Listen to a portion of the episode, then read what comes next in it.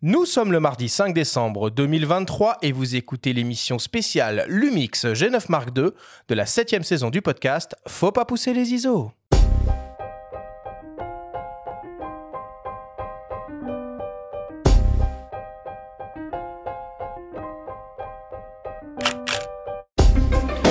Bienvenue sur Faut pas pousser les ISO, le podcast hebdo pour tous les passionnés de photos et de vidéos.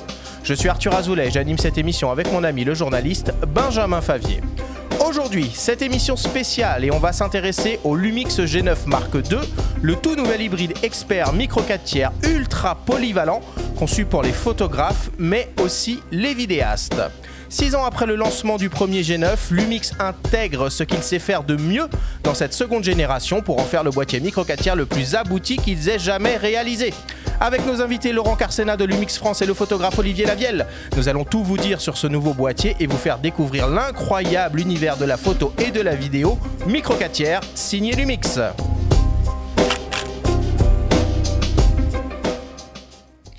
Et ben c'est parti, troisième émission spéciale de cette septième saison. Comment vas-tu, Benjamin? Ah bah ça va bien Arthur, c'est cool, hein. il n'y a pas que le plein format dans la vie. Et Finalement. ouais, et ouais, Hein et ouais. On reçoit de nouveau et pour notre plus grand plaisir euh, la team Lumix pour parler de leur dernier euh, petit euh, bébé, le G9 Mark II, après avoir déjà réalisé des émissions spéciales. Tu t'en rappelles évidemment sur le GH6, micro 4 tiers également, et plus récemment sur le S5 Mark II.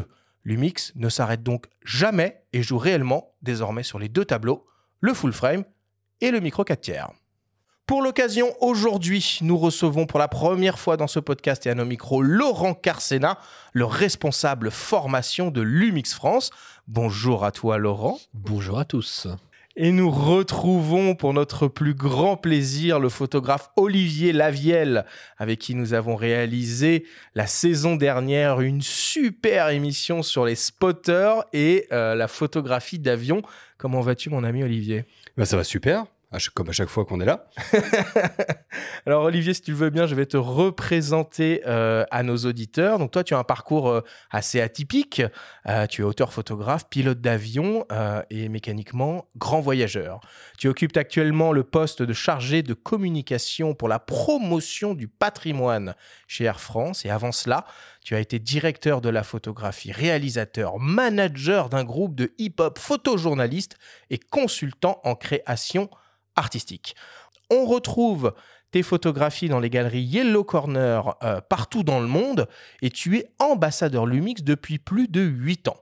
Tu es aussi, depuis 2021, le président du prix de la photographie aéronautique Jacques Balzan de l'Aéroclub de France, l'un des plus anciens prix photo qui date du début du XXe siècle. Olivier, est-ce que l'édition 2024 du prix Jacques Balzan est ouverte et est-ce qu'on peut participer? Elle est ouverte et euh, on va la laisser ouverte jusque fin janvier parce que euh, j'avais pris un peu de retard sur l'organisation de tout ça et je voulais que les gens se sentent à l'aise euh, avec euh, une temporalité qui soit un peu plus large. Voilà, donc c'est ouvert, c'est directement disponible sur le site de l'Aéroclub de France. Il suffit de le taper dans Google et puis on glisse les photos avec lesquelles on veut participer euh, dans le petit outil qui est dédié euh, à ça. Et puis, avec un peu de chance, au mois d'avril, eh bien, euh, quelqu'un, euh, peut-être un de vos auditeurs, sera euh, primé. voilà, avec grand plaisir. Ça veut dire que tout le monde peut participer en gros. Absolument, absolument. Et la seule euh, condition, eh bien, c'est de faire de la photo aéronautique, évidemment. Et euh, Laurent, est-ce que Lumix sera partenaire de l'édition 2024 de ce prix? Ça fait deux ans qu'on est partenaire, il n'y a pas de raison que ça continue pas. Bon, bah c'est formidable. C'est quoi le mieux pour euh, la photo aéronautique? C'est plein format ou micro 4 tiers Tout de suite les pieds dans le plat. Ou les deux, hein, on peut dire les deux aussi. Les deux, mon capitaine. Bah, quelque chose qui ferait de la photo, ça serait déjà pas mal. Alors aujourd'hui, donc on va s'intéresser euh, à la nouveauté du moment, évidemment, le Lumix G9 euh, euh, Mark II, équipé d'un capteur donc euh, au format micro 4 tiers. Euh, et déjà, pour euh, voilà, réussir à bien comprendre la différence entre le système micro 4 tiers Lumix et le système full frame euh, 2436 euh, Lumix, euh, bah voilà, il faut revenir un peu sur euh, la philosophie même et l'histoire euh, du micro 4 tiers qui est euh, intimement liée à l'histoire euh, de, de Lumix. Laurent, euh, chez Lumix, vous proposez des boîtiers micro 4 tiers, les Lumix G, des boîtiers 24-36 mm, les Lumix S. Est-ce que tu peux nous expliquer les différences fondamentales qu'il y a entre ces deux systèmes? Pense que d'abord, il faut faire revenir un tout petit peu sur l'histoire de Lumix, que Lumix est mine de rien une marque qui reste relativement jeune, euh, mais malgré tout ça, on a été les premiers à lancer en 2008 euh, de l'hybride, à l'occurrence à l'époque avec du micro 4 tiers. Euh, C'était pour ceux qui se rappellent, les Lumix G1, GH1 sont venus un petit peu plus tard les GF1. Euh, la différence fondamentale était qu'on avait intégré dedans un capteur 4 tiers, c'est-à-dire un capteur qui était nettement plus grand que ce qu'il y avait dans tout ce qui est compact et bridge à l'époque. Je vous, passe- je vous épargne les smartphones parce que euh, on, on en était loin. Déjà à l'époque, on parlait pas encore complètement de, de photos dans les smartphones, mais euh, on a la philosophie était de faire un boîtier qui soit euh, le plus simple possible avec le niveau de qualité d'un grand, on va dire. Euh, ça, c'était euh, l'idée fondamentale. Donc, on a conçu ça en accord avec, euh, en collaboration, on va dire même plutôt, avec Olympus en 2008, avec ce, premier micro 4 tiers qui est sorti donc à la fin de l'année.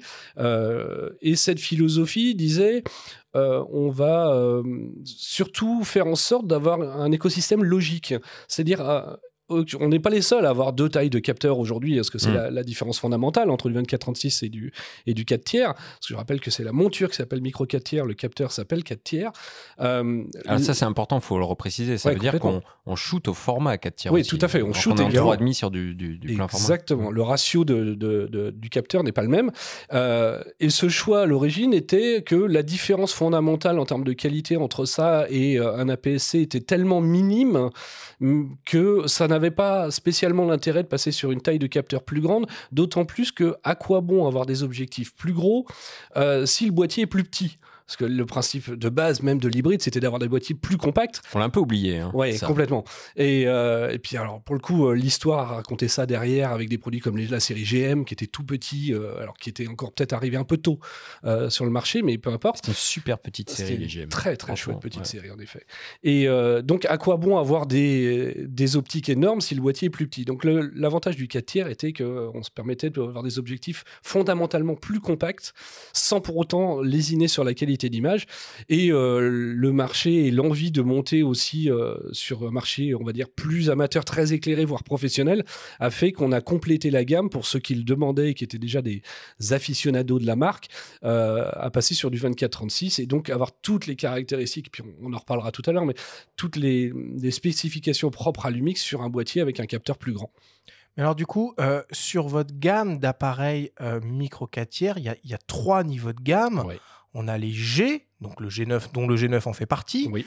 On a les GH, donc le GH6 euh, fait partie, qui sont, si j'ai bien compris, plus orientés pour un, pour un usage vidéo. Et il y a aussi les GX. C'est Ouais. quoi, du coup, le- les positionnements de ces trois gammes? Alors, c'est, c'est- le paradoxe, c'est que les dénominations de gamme sont pourtant très claires. La série G, euh, on va dire qu'elle a un, elle a un look, c'est euh, entre guillemets de petits réflexes, c'est-à-dire des looks euh, très rassurants, avec une prise en main très confortable. Donc viseur Euh, sur le dessus, aligné sur l'optique. Exactement, avec un bon grip euh, sur le côté euh, et un look rassurant avec la sensation qu'il y a un prisme, même si on sait très bien qu'il n'y en a plus euh, sur le dessus. Donc vraiment un look à l'ancienne, entre guillemets. Les GX euh, sont des appareils avec des très compacts, donc pour le coup avec la volonté d'avoir des looks un peu euh, néo-rétro. Un peu Euh, vintage. Ouais, c'est ça. Façon télémétrique avec le Voilà, exactement. viseur Donc, sur le euh, côté. Le, le grip est beaucoup moins prononcé, le viseur est sur le côté, le boîtier est beaucoup plus compact. Et euh, les GH qui, eux, euh, par histoire, sont des boîtiers vidéo. Même si, évidemment, On va, on va reparler Oui. de ça parce que bon, le G92, il s'est Oui, il y a deux, quoi. trois trucs à dire. euh. je vois pas du tout de quoi vous parlez. Donc finalement, le, le- le système micro 4 tiers, c'est un consortium euh, que vous avez Oui. créé à l'époque avec euh, euh, Olympus. Finalement, vous avez repris à peu près la même philosophie euh, avec la Helmut euh, euh, Alliance sur, sur le full frame. Totalement. Mais en micro 4 tiers, maintenant, il y a plus. Alors, Olympus n'existe plus, maintenant, c'est OM OM, System. Ouais. Mais il y a d'autres constructeurs qui font partie de ce consortium-là. Alors, oui, mais en- ils sont beaucoup plus timides, on va dire, dans, le, dans le développement d'équipements et de matériel. Euh, on a, à ma connaissance, rarement, vu- rarement vu en magasin euh, d'autres boîtiers que du Lumix ou du, du OM System aujourd'hui. euh. Bah, Il y, a, y a DJI, je pense, qui a, voilà. proposé une ça. nacelle à optique interchangeable en monture Exactement. micro 4 tiers. On a Blackmagic Design Tout aussi, qui a proposé une, une caméra, mais au-delà des boîtiers, c'est aussi les optiques Et ben voilà. et la compatibilité des optiques. Exactement, c'est ce que j'allais dire. Aujourd'hui, en termes de boîtier pur, on reste entre OM System et nous. En termes d'usage de la monture, en effet, comme tu le dis, euh, DJI, euh, Blackmagic et, euh, et surtout les développeurs d'optique, parce qu'aujourd'hui, on a de l'optique à foison, que ce soit entre OM System et nous ou à nous deux, on dépasse les 100 optiques et toutes les marques tierces qui vont avoir des optiques, bah, ne serait-ce que typées très cinéma, voire même euh, en allant encore plus loin avec de l'anamorphique, euh, avec des choses comme ça. Ok, Serui, il y a- Laowa, Samyang. euh, voilà, Exactement. il y a un choix. Il y a un phénoménal. choix Mm. énorme aujourd'hui. Bon. Alors, avec l'arrivée du nouveau euh, G9 Mark II, le format micro 4 tiers est de nouveau sur le devant de la scène pour les photographes. Par contre, il l'a toujours été pour les vidéastes avec les séries mythiques des GH5 et des GH6. On vous propose d'écouter le témoignage de Nicolas Morvan de la boutique spécialisée Miss Numérique nous parler finalement du profil des utilisateurs de boîtiers micro 4 tiers. On l'écoute. Déjà en micro 4 tiers, euh, sur Lumix, il y a quand même de très gros aficionados au niveau de la vidéo, puisque tous ceux qui se sont lancés en vidéo ont eu un GH, euh, ou presque, qui ont apporté vraiment énormément de choses euh, qui- euh, qui n'avaient porté pas obligatoirement les pleins formats en termes de codec, de format, et surtout à des budgets extrêmement abordables. Puis aussi, il y a la compacité. On était sur le salon de Montier en DER avec Panasonic, et c'est vrai que le G9 II a rencontré un énorme succès.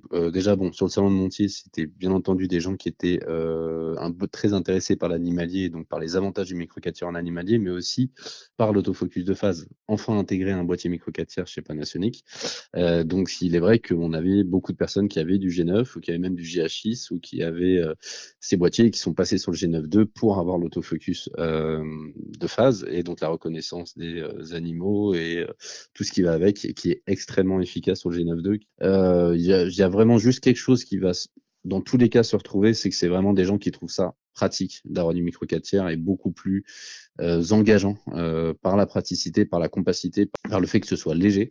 Ça, c'est ce qu'on retrouve euh, dès qu'on discute avec n'importe quel utilisateur du micro 4 tiers, que ce soit des vidéastes ou des photographes animaliers.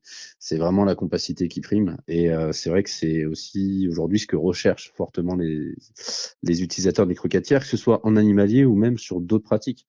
Donc, si je devais donner les trois critères, c'est vraiment le prix, premièrement, parce que c'est vraiment un premier prix d'entrée, mais sans pour autant euh, renier sur la qualité. Euh, ensuite, c'est vraiment la compacité euh, et surtout le fait que c'est pratique à transporter, puisque avec la compacité, il y a aussi le poids.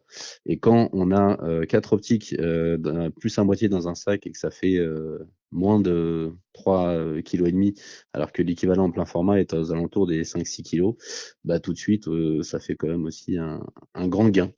le prix, la compacité, le poids. Donc ça, c'est les trois arguments que Nicolas soutient euh, en faveur du, euh, micro 4 tiers. Olivier, je me tourne vers toi. Est-ce que tu te euh, souviens de ton premier boîtier Lumix micro 4 tiers et qu'est-ce qui t'avait séduit à l'époque?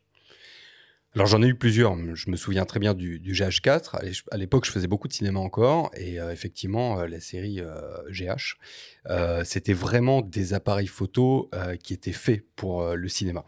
Ça l'est toujours d'ailleurs. hein. On, on a une progression qui est complètement invraisemblable. Je pense qu'on en parlera tout à l'heure avec le fameux G9 Mark II. Et ce qui m'avait séduit vraiment avec ces boîtiers-là, c'est exactement ce que vient de dire notre collègue de Miss Numérique. C'est le poids l'encombrement et l'efficacité de ces boîtiers. Donc euh, effectivement, quand on passe, euh, à l'époque, moi je travaillais avec euh, des gros Nikon euh, D800, D850, quand on passe du réflexe au mirrorless, il y a quand même un petit temps d'adapta- d'adaptation, il y a quelques différences qui sont dues à la taille du capteur, évidemment, ça c'est mathématique, on peut rien y faire, mais dans 90% des cas, avoir un appareil photo plus petit, plus pratique et plus utilisable sur le terrain, eh bien, ça change tout en fait. Et quand on en arrive au G9 Mark II, tel qu'on va en parler aujourd'hui, on est à la quintessence même euh, du rapport euh, poids-efficacité d'un appareil photo, et ça, c'est super intéressant. Ça veut dire que, parce que là, tu parles de ton premier ou des premiers jets que tu as utilisés, aujourd'hui, tu continues à le faire. C'est-à-dire qu'en complément d'un système 2436, tu peux tout à fait imaginer avoir un, un micro 4 tiers. Quoi. Ah bah, non seulement j'imagine, mais je l'ai toujours. Euh, Le G9 euh, m'accompagne partout. D'abord euh, parce que on va en parler tout à l'heure, mais grâce aux capacités vidéo du G9 Mark II, ça va devenir très rapidement une petite caméra de cinéma que je vais avoir en permanence avec moi, avec monté dessus un nanomorphe de l'Iowa 1.5 et puis parce que sur de l'animalier, du sportif ou du meeting aérien, euh, comme on l'a évoqué tout à l'heure, euh, ça reste euh, une arme absolument incroyable. 70 images par seconde, tu montes là-dessus un 100-400, avec le doubleur en plus qui vient avec la nouvelle génération de 100-400, on, monte à 1600 mm macro en plus de ça, donc ça devient super intéressant. Pour faire de l'animalier, par exemple, c'est complètement invraisemblable. Et avec le nouvel autofocus qui est monté à l'intérieur, vous chopez directement, même avant d'avoir vu l'animal, l'oiseau dans un arbre ou peu importe ce que vous allez shooter, l'appareil photo déjà fait la mise au point sur euh, la rétine de l'animal. Donc on est sur quelque chose d'absolument euh, incroyable et quand on sait euh, la difficulté que c'est que de faire par exemple de l'animalier ou même du meeting aérien avec un plein format monté dessus un 600 mm, par exemple le 6600 de Sigma qui est une merveille entre parenthèses mais qui pèse presque 3 kg, on, voit de suite l'intérêt d'avoir ce genre de petit boîtier. On voyage plus léger on est tout aussi efficace. Hmm. Bon, Laurent, si on fait marcher un peu la, machine à remonter le temps, qu'on revient du coup en 2006-2008 euh, de, de, mémoire, c'était quoi l'idée de base du système micro et peut-être même l'idée de base de l'hybride d'une manière générale? Alors, ça c'est intéressant comme question. L'idée de base, elle était de proposer une alternative au réflexe on va dire simplement. Parce que euh, les ingénieurs, quelques temps avant, se sont rendus compte d'une chose, c'est que en numérique, le miroir, il n'est pas obligatoire le miroir, il servait quand on avait une pellicule, parce que quand on a une pellicule, bah, on ne voit pas à travers, donc il faut bien un système de visée. En, la logique étant de se dire qu'à partir du moment où on est sur un capteur numérique, le capteur peut très bien voir ce qui se, voit, ce qui se passe en temps réel, auquel cas, le miroir, on l'enlève, ce qui au passage permet d'éviter une pièce mécanique, permet de réduire la taille du boîtier, et euh, du coup, on se retrouve avec une visée euh, numérique, avec un petit écran. Bon, les années ont fait que les écrans sont devenus vraiment de mieux en mieux euh, en termes de qualité, et que du coup, on est euh, quasi à, une visée euh, réflexe, en termes de visée optique, on va dire plutôt, euh, dans un boîtier alors que tout est numérique. Mais ça, c'est la première chose. Et l'idée était de proposer la plus grande qualité d'image possible avec cette idée-là et de déverrouiller les freins, c'est-à-dire d'ouvrir l'usage que pouvaient avoir les boîtiers à un usage polyvalent photo et vidéo. Quelque chose que le réflexe était pour lequel c'était compliqué du fait qu'il fallait relever le miroir, on se retrouvait ne plus avoir d'autofocus ou quasiment plus, euh, etc. Et ça nous a ouvert la possibilité de développer des technologies propres euh, à l'hybride euh, que ne pouvait pas faire le réflexe à l'époque. Je pense à une chose toute simple, mais ne serait-ce que la stabilisation du capteur, qui en réflexe, même en réflexe numérique, était quelque chose de quasi inexistant sur le marché. Enfin mmh. voilà, ça c'est des exemples, mais il y en a, il y en a plein d'autres évidemment. Ok. Alors, on l'a déjà évoqué, hein, euh, le G9 Mark II a été lancé euh, à la fin de l'été, hein, tout, récemment. Il est à peine euh, disponible dans les magasins et du coup, il est sorti six ans après le G9 première génération, qui était déjà à l'époque un boîtier, une petite révolution, puisque c'était le premier appareil très expert, voire professionnel, conçu pour les photographes euh, développé, par, euh, développé par Lumix. Nous avons demandé à Mathilde Lécuyer, la chef de produit Lumix, de nous raconter finalement l'épopée de la série Lumix G9. On l'écoute. En fait, le G9 Mark I, du coup, quand il est sorti, c'était un micro 4 qui était assez révolutionnaire. C'était un boîtier qui en fait, c'était un boîtier très audacieux. Euh, il avait pas mal de records. Hein. Nous, à l'époque, on l'appelait le recordman il avait des gros records de rapidité. On était sur une rafale. Alors maintenant, ça va paraître plus dérisoire, mais pour l'époque, c'était assez fou. C'était une rafale à 20 images par seconde en AFC. On était à 60 en AFS. Il a été le premier à sortir le mode haute résolution à 80 millions de pixels. Ça, ça vient de lui aussi. La double stabilisation, à l'époque, on était au top de ce qui se faisait à un gain de 6,5. On avait un viseur extrême au niveau de la définition. On était à 3,6 millions avec un grossissement incroyable. Donc, c'était vraiment un boîtier qui était très orienté photo. Alors, le principe, le truc, c'est que le G9 Mark II, il est dans la lignée du G9. Le G9 étant très audacieux, ou ayant été très audacieux à l'époque, le G9 Mark II, il ne pouvait pas sortir sans être lui aussi très audacieux, parce que c'est la marque de fabrique de la, série G9. On a quand même laissé au S5 Mark II la primeur de l'autofocus hybride phase et contraste, mais le G9 Mark II est quand même le premier micro 4 tiers à avoir intégré cette, cet autofocus hybride. Et pour cause, il en avait besoin puisque puisqu'il a, il a lui été doté d'une rafale encore plus extrême, puisque là on est, on est à 60 images par seconde, mais plus en AFS, en AFC. Le mode haute définition 100 millions de pixels, c'est tout bête. Hein. Aujourd'hui, il a le capteur le plus défini en micro 4 tiers. On est passé sur un capteur à 25 millions de pixels. Forcément, ça, ça augmente aussi le mode, le mode haute définition. L'élément le, qui change par rapport au G9 sur le G9 Mark II, c'est que cette fois, la vidéo n'est plus du tout en reste non plus. on vient intégrer du ProRes, du All Intra, de l'anamorphique, le slow motion en 4K 120, tout ça sans aucune surchauffe, bien sûr. C'est vraiment le boîtier micro 4 tiers du superlatif. Je le confirme et je le resigne comme je le signe depuis des années. Le micro 4 tiers ne s'arrête pas chez Panasonic. On a vraiment ces deux gammes chez Lumix qui se développent en parallèle sur le plein format avec les S et sur le micro 4 tiers avec les G. Et pour moi, le G9 Mark II, c'est la preuve ultime que le développement ne s'arrête pas et même qu'on va chercher toujours plus loin sur le micro 4 tiers également. Les utilisateurs de full frame ne sont pas les utilisateurs de micro 4 tiers. Et en l'occurrence, il reste encore beaucoup d'utilisateurs qui vont rechercher cette compacité de système, euh, la possibilité d'avoir 3, 4, 5 optiques dans le sac à dos avec un boîtier, parce que la monture micro 4 tiers a cette force d'avoir un, écosystème qui va être léger, compact et pas, euh, et pas moins résistant pour autant. Donc, euh, c'est une autre façon de travailler la photo et la vidéo. Bon, nous voilà rassurés quand même hein, sur euh, la confirmation de Mathilde que Lumix développait bien euh, les, deux systèmes, euh, les deux systèmes en parallèle. On le voit quand même, Laurent, quand on, quand on écoute cette, cette histoire, que le, le G9 Mark II, finalement, il voit un peu plus large, un peu plus grand que le G9 en termes de, de profil euh, d'utilisateur. complètement. Euh, alors déjà, c'est clairement un, boîtier qui nous avait été beaucoup demandé pendant des années par tous les... six ans quand même. Oui, c'est ça. Je eh, je suis pas ingénieur. mais, euh, eh ben, eh ben, tiens, précisons un truc. 6 ans. Parce que c'est bien aussi de ne pas renouveler trop vite les boîtiers finalement. Parce que le firmware, lui, a été renouvelé. C'est vrai. Et le, G9 a tellement été renouvelé au niveau firmware qu'en vidéo, il mm. devenait presque l'équivalent d'un GH5. Exactement. Donc finalement, c'est aussi une démonstration que les appareils numériques, sans parler euh, tout à l'heure de la différence par rapport au réflexe, mm. ont des firmware très évolutifs qui les font perdurer. Ah, en tout cas, ils sont, ils sont réussis. Euh, chez nous, les ingénieurs, à partir du moment où l'appareil est capable d'accepter la mise à jour, on la fera. Donc, euh, comme tu le dis, hein, la mise à jour 2.0 du G9, elle l'a complètement transformé. C'était un boîtier très photo, c'est devenu un boîtier vraiment, pour le coup, le terme hybride marche bien. Euh, photo et vidéo. si je peux me permettre, juste rebondir là-dessus, c'est la démonstration aussi de la durabilité de ces boîtiers. Mmh. Ah oui. moi, j'ai eu le tout premier, hein, puisqu'on avait travaillé avec les équipes du Japon et les ambassadeurs européens à la fabrication de l'ergonomie justement de ce G9. Et euh, le Japon nous avait euh, offert un G9, donc je l'ai depuis le, début. Et il marche encore très très bien. Et pourtant, j'ai fait toutes les manifs de Gilets jaunes avec. Il a tout pris. Euh, les LDB, les grenades de désencerclement, les, les canons à eau, etc. Il marche parfaitement bien.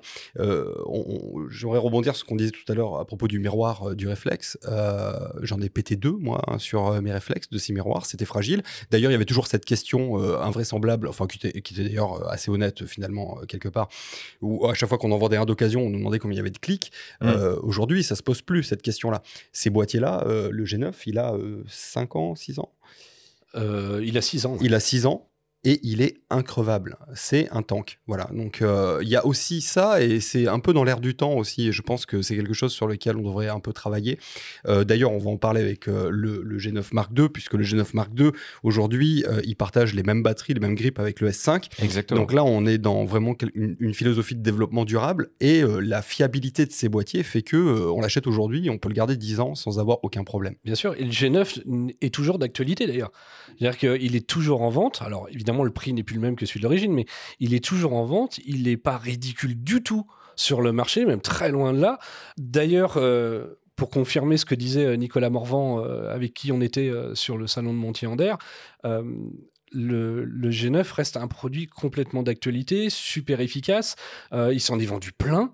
et je dirais que, hormis le fait qu'il y ait une prise USB 3 sur le côté, ce qui peut vaguement témoigner de son côté qu'il a 6 ans, euh, je dirais que techniquement parlant, il a rien à envier à ce qui existe encore aujourd'hui sur le marché. Euh, ça reste un produit qui est top. Mais pour compléter voilà, ce, que, ce que tu me demandais sur le, G9 Mark II, euh, il va s'adresser aussi aux, créateurs photo-vidéo qui veulent un, outil ultra polyvalent qui va tout intégrer, la fois la photo et la vidéo, de façon la plus légère possible, comme le disait Mathilde d'ailleurs, la plus compacte possible, avec des, des longues focales qui sont particulièrement compact pour le coup. Euh, je pense au, fameux 100-400 dont, tu parlais, Olivier. Et euh, voilà, aux vidéastes qui veulent un outil euh, ultra maniable, réactif, avec un AF qui fonctionne extrêmement bien et qui, encore une fois, même s'il est jeune chez nous, ne demande qu'à évoluer via les fameuses mises à jour. Donc voilà, le, G9 Mark II, il, a son, il a déjà commencé à trouver son public. Mmh. Olivier, toi, en tant qu'ambassadeur Lumix, bon, tu as accès au système micro 4 mais tu as accès aussi euh, au système euh, full frame, honnêtement, c'est pas un peu frustrant d'utiliser le micro 4 tiers quand tu pourrais avoir des choses très similaires, voire quasiment similaires en full frame? C'est deux outils complètement différents. En fait, euh, on va se retrouver avec des utilisations qui vont être très ciblées. Enfin, en tout cas, moi, dans mon activité professionnelle, j'ai vraiment deux utilisations différentes de ces boîtiers. Euh, le full frame va me servir à faire des, euh, photographies dans le cadre de mon activité euh, d'artiste photographe, des choses qui sont très définies, qui vont pouvoir être imprimées sur des, grands formats. Euh, par contre, euh, le, micro 4 tiers, moi, je vais m'en servir beaucoup pour l'animalier, le sportif, sur des choses euh, sur lesquelles j'ai pas besoin d'aller sur des grandes impressions. Ça, c'était un petit peu la question toujours qui, se pose, en particulier à Montier-Ander. les gens viennent me voir et me disent Ah oui, ça serait pas mieux d'avoir un, plein format. Si les deux existent, c'est qu'ils ont des avantages et des inconvénients tous les deux. Donc, il est évident que, vu la gamme de prix sur lesquels on s'engage sur les pleins formats, ils sont forcément mieux à certains égards. Maintenant, la question qu'on pose et que je pose systématiquement à ces gens-là, c'est qu'est-ce que vous faites de vos photos? La plupart du temps, les gens me disent, ah bah, les photos, je les mets sur un disque dur. Bon, alors déjà, euh, va se poser la question de savoir si vous n'avez pas besoin d'un téléphone plutôt euh, dans ce cas-là, euh, plutôt que d'un appareil photo. c'est ce que je leur dis. Si moi, je vais faire de la photo animalière, par exemple, pour National Geographic, et que dans le meilleur des cas, les types me disent, on adore ta série de photos, on va les imprimer dans notre magazine, ils vont me les imprimer sur du format A4. Et le format A4, c'est 8 millions de pixels. Est-ce que j'ai vraiment besoin d'arriver avec une arme de destruction massive, avec un objectif à, 12 000 euros, euh, une espèce de, boîtier qui va coûter 6 euh, 000 balles, pour faire des trucs qui vont être imprimés sur du format A4 Ou est-ce que euh, j'ai besoin plutôt d'être efficace avec quelque chose qui va me permettre d'aller chercher euh, de manière très qualitative de l'image qui serait très loin, puisqu'évidemment, si on parle de on, va quand même parler d'animaux qui sont relativement loin et j'ai besoin d'un fort pouvoir de grossissement. Et effectivement, le micro 4 tiers là-dessus, il va se débrouiller, mais alors tellement mieux que n'importe quel plein format, dans la mesure où je vais être plus léger, plus pratique et beaucoup moins cher sur mon investissement. C'est ce que je leur disais à Montier, hein. je leur disais, voilà, si vous voulez la même chose que le G9 Mark II avec son 100-400, c'est-à-dire équivalent peu ou prou 200-800 mm, il va falloir que vous investissiez quasiment 12 000 euros euh, dans un set euh, plein format. Et euh, la différence de prix, eh bien c'est vos trois billets d'avion pour partir faire de la photo en Namibie. Hmm. Donc à chaque photographe son outil et le micro 4 tiers, il a pleinement sa place. Mais ton raisonnement pour National Geo et les Luminon Pixel, ouais, entièrement d'accord, mais est-ce que ça veut dire que tu vas avoir le même pour tes tirages Yellow Corner, par exemple? C'est-à-dire que tu peux envisager de la photo animalière tirée chez Yellow Corner avec du micro 4 tiers Oui, bien sûr, en fonction de la bonne exposition, de la bonne heure, etc. C'est sûr que si je commence à travailler sur euh, des faibles luminosités, mathématiquement, un plein format va mieux se débrouiller avec une optique, avec des, euh, lentilles beaucoup plus larges, etc., qui prendront mieux la lumière. Maintenant, si moi je connais mon travail et que je sais que je vais pas beaucoup travailler euh, sur ce genre de, qualité, euh, comment dire, de lumière, euh, je vais beaucoup mieux me débrouiller avec un micro 4 tiers. Encore une fois, ça c'est le conseil qu'on peut donner à tous les photographes. Avant d'investir dans votre euh, matériel, connaissez votre travail ah, n'achetez pas un marteau si vous avez un tournevis. Ça n'a ah aucun sens. Donc, le micro 4 tiers, ça peut vous permettre d'être rentable, efficace, à des années-lumière de ce que vous pourriez trouver sur un plein format. Maintenant, un plein format, ça peut être très efficace et vous pourriez avoir beaucoup plus besoin d'un plein format que d'un micro 4 tiers. Mais ça, c'est à chaque photographe de savoir exactement là où il veut aller. Ou est-ce que pour synthétiser, on pourrait résumer en disant euh, les grands angles avec le plein format et euh, le téléobjectif micro 4 tiers? C'est peut-être un peu réducteur, mais ça peut être une piste. Ah non, on a des objectifs euh, grand angle qui sont faits par Leica sur le, le- le- le micro 4 tiers qui sont absolument ahurissants. Il ne faut pas en rester au format x2, quoi. Ah non, non, non, x2. mais alors surtout pas, surtout pas. Vraiment, ça s'essaye ce genre de choses. hein. Les gens, en fait, quand ils discutent entre eux, ils vont se dire ah oui, mais le plein format, parce que le plein format, c'est un peu la Rolls-Royce. Mais c'est toujours l'exemple que je donne au salon de la photo et ailleurs. Euh, moi, je suis livreur de pizza, euh, j'ai un business plan et je dois livrer une pizza d'un point A à un point B. Alors, je peux acheter une Aston Martin pour faire ça, pas de problème. hein. J'irai toujours d'un point A à un point B, sauf que je serai rentable dans 130 ans. Maintenant, si j'achète un vélo électrique, je suis rentable quasi immédiatement. Encore une fois, il y a des utilisations euh, précises pour chaque boîtier ou chaque, euh, chaque, euh, chaque capteur, on va dire. Mais encore une fois, le micro 4 tiers, il fait de la photo, n'en doutez pas. Mm. Et il y a des optiques euh, qui sont absolument ahurissantes. Puisqu'on parlait aussi de la basse luminosité, il y a un nouveau processeur dans ce boîtier qui déboîte lourdement, qui est fait en coopération avec Leica. Et on retrouve le même, le même processeur dans les appareils photo Leica aujourd'hui. On a un double circuit ISO, on a une stabilisation qui déboîte et on a des objectifs qui ouvrent très large. Donc Bon. tout ça, ça compense largement euh, la taille du capteur. Bon, de toute façon, on va rentrer un peu dans les, euh, dans les entrailles euh, de l'appareil maintenant. Euh, alors, ce, ce Lumix G9 Mark II, hein, selon moi, c'est c'est une sorte de fusion entre un S5 II, donc le dernier full frame de Lumix, et le GH6, le dernier Lumix micro 4 tiers orienté vidéo. Et c'est une fusion aussi bien technologique que ergonomique. Sorte de, de, de, de, mélange hybride, le, le- le meilleur des deux mondes en, en- quelque sorte. Euh, Laurent, déjà pour commencer, est-ce que tu peux nous présenter les caractéristiques techniques principales euh, du capteur qui est nouveau, qui équipe ce G9 Mark II Ouais, tout à fait. Alors, tout d'abord, c'est le premier boîtier micro 4 tiers qui soit issu de l'alliance L square, enfin L au carré, euh, entre Leica et Panasonic. Donc, depuis 2-3 ans, on a mis euh, avec Leica les recherches et développement en commun. Ça n'a rien à voir avec la Helmut Alliance. Non, non, rien à voir avec la Ok. Helmut, parce que pour le coup, c'est vraiment sur les boîtiers eux-mêmes, les processeurs et, et tout ce qui est dans le boîtier lui-même. Mmh. Euh, c'est un nouveau capteur qui est donc le premier, enfin, on va dire le deuxième techniquement, parce que le GH6 Ouais, Alors pourquoi nouveau? Parce que le GH6 fait 25 millions aussi. Oui, il fait 25 millions. Par contre, le, tout le traitement d'image qui est lié à ce capteur, donc le capteur avec, euh, est en développé en commun avec Leica. Donc, quelque part, il y a quand même du développement qui a été fait sur le capteur lui-même aussi pour changer un peu la donne. On va le voir un petit peu plus loin. Ça va même euh, assez loin dans le sens où même Leica a validé ça euh, euh, par, un, un- profil d'image, pour vous dire ça. C'est donc un nouveau capteur de 25 millions de pixels, sans filtre passe-bas, évidemment. On a un niveau de sensibilité qui va être, alors je parle en sensibilité euh, classique, hein, donc entre 100 et 25 600, sachant que, comme le disait Olivier, il intègre un système de double circuit ISO, mais exploité un peu différemment que sur les pleins formats. Sur le plein format, c'est une bascule, c'est-à-dire que quand on arrive à la limite de qualité du premier circuit, il va switcher sur le deuxième. Le double ISO natif. Exactement. Et ben dans celui-ci, il va l'exploiter différemment. On le sait, euh, et c'est comme tu le disais, euh, Olivier, c'est mathématique. Un, un micro 4 tiers euh, a forcément une sensibilité moins bonne en basse lumière, et donc par extension une dynamique moins bonne. Le fait de, euh, d'exploiter ce système différemment fait qu'on va faire une espèce de, de bracketing de sensibilité. En gros, j'explique. Tout ce qui est haute lumière va être attrapé avec le circuit ISO bas. Tout ce qui est basse lumière va être attrapé avec le circuit ISO haut. Il va faire un mélange des deux images. J'ai envie de dire un HDR. Le problème, c'est que le terme HDR a été tellement galvaudé ces derniers, derniers C'est temps pas que forcément très vendeur. c'est HDR. exactement. C'est pour ça que je mets des, des grandes guillemets au terme HDR. Il va aller euh, exploiter la dynamique maximum dans, les, dans toutes les plages hautes et basses lumière et faire une seule image à la fin. À savoir que sur le GH6 à l'époque, c'était quelque chose qui était manuel et limité à 2000 ISO. Là, c'est totalement automatique et il n'y a absolument rien à activer et c'est fonctionnel en permanence. Aujourd'hui, on arrive sur un, un boîtier euh, 4 tiers à avoir la, la- quasi la sensibilité d'un plein format. On est à un diaph de laquelle la sensibilité Oui, parce que format. rappelons peut-être que sur le G9, la sensibilité nominale la plus basse, c'était 200 ISO. Oui. C'était pas 100 ISO. Donc ça veut dire que tu gagnes en dynamique aussi. Grâce à techno. Ah, c'est même le but du jeu de cette techno, c'est d'augmenter- de booster la dynamique. On appelle ça d'ailleurs en interne euh, le dynamic boost. Hmm. Euh, ça vient augmenter la plage dynamique pour arriver quasi à celle d'un plein format aussi. Alors, comme vous l'avez compris, il y a aussi le nouvel AF. Donc, euh, lui, c'est un AF hybride en détection de phase plus contraste, à savoir le meilleur des deux mondes.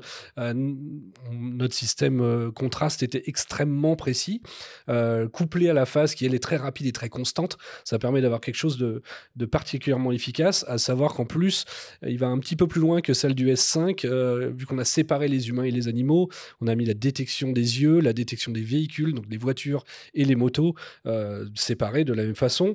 Euh, le processeur, de toute façon, est deux fois plus rapide que sur, les produits précédents. On a pour la partie euh, photo aussi une rafale à 60 images secondes, comme on le disait, euh, avec AF euh, continu, 75 avec AF single, avec la possibilité de faire une pré-rafale. Alors, F-Single, on va juste expliquer peut-être. hein. Ça veut dire que c'est la F et l'exposition ne sont mémorisés que sur la première image d'une série, c'est ça hein Et euh, en AFC, évidemment, c'est en continu. On a la possibilité donc de faire une pré-rafale qui, va, qui peut être réglable jusqu'à une seconde et demie de, Mmh, avant mmh. même le, le déclenchement.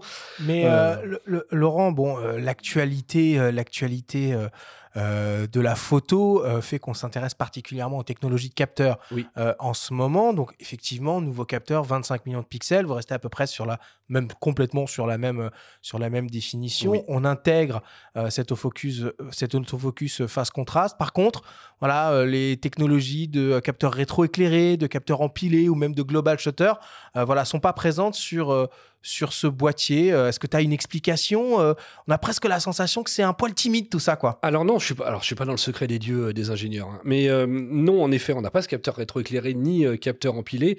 Est-ce que l'alliance des deux a fait qu'aujourd'hui on, on- ne faisait pas, on n'avait pas ce besoin entre guillemets vu au niveau les Testez-le, hein, le, le G9 Mark II, le niveau de qualité d'image est phénoménal. Enfin, pour un boîtier, encore une fois, avec un capteur entre guillemets petit, ce qui n'est pas si petit Ah bah, que ça. C'est quoi On va poser la question. On va poser la question à Olivier, hein, parce que euh, mathématiquement, à 25 ou 24 millions de pixels, avec un capteur microcapteur, on a des pixels qui sont plus petits. Ça, Oui. c'est une évidence. Et généralement, sur le papier, en tout cas, qui dit pixels plus petits, dit dynamique en retrait et euh, montée du bruit plus importante. Olivier, toi, tu travailles aussi bien avec le S5 II que le G9 II.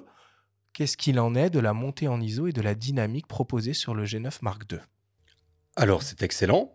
C'est ce que je disais tout à l'heure. Euh, Il est évident qu'on ne peut pas comparer un micro 4 tiers avec un plein format. Ça n'a pas de sens. euh, parce que le plein format a des qualités, euh, en particulier sur la basse lumière, qui sont bien meilleures que le micro 4 tiers.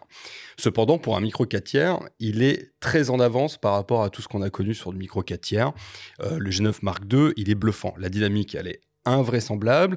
Et la gestion du bruit, on arrivera toujours à avoir euh, un bruit numérique qui apparaît avant le plein format, mais on est déjà bien au-delà de ce qu'on connaissait avec euh, les micro 4 tiers de génération précédente. Genre, entre le G9 et le G9 II, il y a un gap qui a été franchi. Ah, complètement. Ouais. Euh, peux te dire, par exemple, pour te donner une idée un peu du traitement d'image qui est sorti par euh, le L-Square, on a un fichier qui fait quasiment euh, 10 MO de plus en sortie de G9 qu'en sortie de S5 Mark II. Donc, on a vraiment une qualité d'image qui est euh, implémentée euh, dans le G9 Mark II. Par ailleurs, j'aimerais sortir un petit peu euh, de, la marque et euh, dire aux auditeurs euh, il faut vraiment plus avoir peur du bruit numérique parce que l'intelligence artificielle est arrivée par là. Et là, hier, j'ai testé euh, le Topaz euh, sur la, gestion du bruit. C'est invraisemblable. C'est-à-dire, j'ai- j'ai retrouvé des photos complètement claquées que j'avais fait avec des appareils photo euh, nullissimes euh, quand j'ai commencé la photographie. Ça m'a rattrapé le coup. C'est un truc de fou. Donc là, maintenant, euh, on a des fabricants qui vont vous proposer des outils dont on vous a dit toutes les qualités tout à l'heure, qui effectivement ont quelques défauts par rapport à d'autres outils qui vous coûteraient bien plus cher, mais qui peuvent être compensés maintenant et qui seront de plus en plus par l'intelligence Et artificielle. qui le seront probablement intégrés dans les boîtiers dans le futur, en plus. Ça, je sais Ah, pas, mais en tout cas, en ce moment, euh, Adobe est même euh, fait des, des prouesses à ce niveau-là et on peut prendre des, des fichiers d'un FZ1000 ou d'un TZ100 et effectivement, euh, en termes de réduction du bruit, c'est assez phénoménal. Mais pour en venir aux caractéristiques du boîtier et du capteur, il y a la possi- possibilité désormais de faire des prises de vue haute définition à main levée.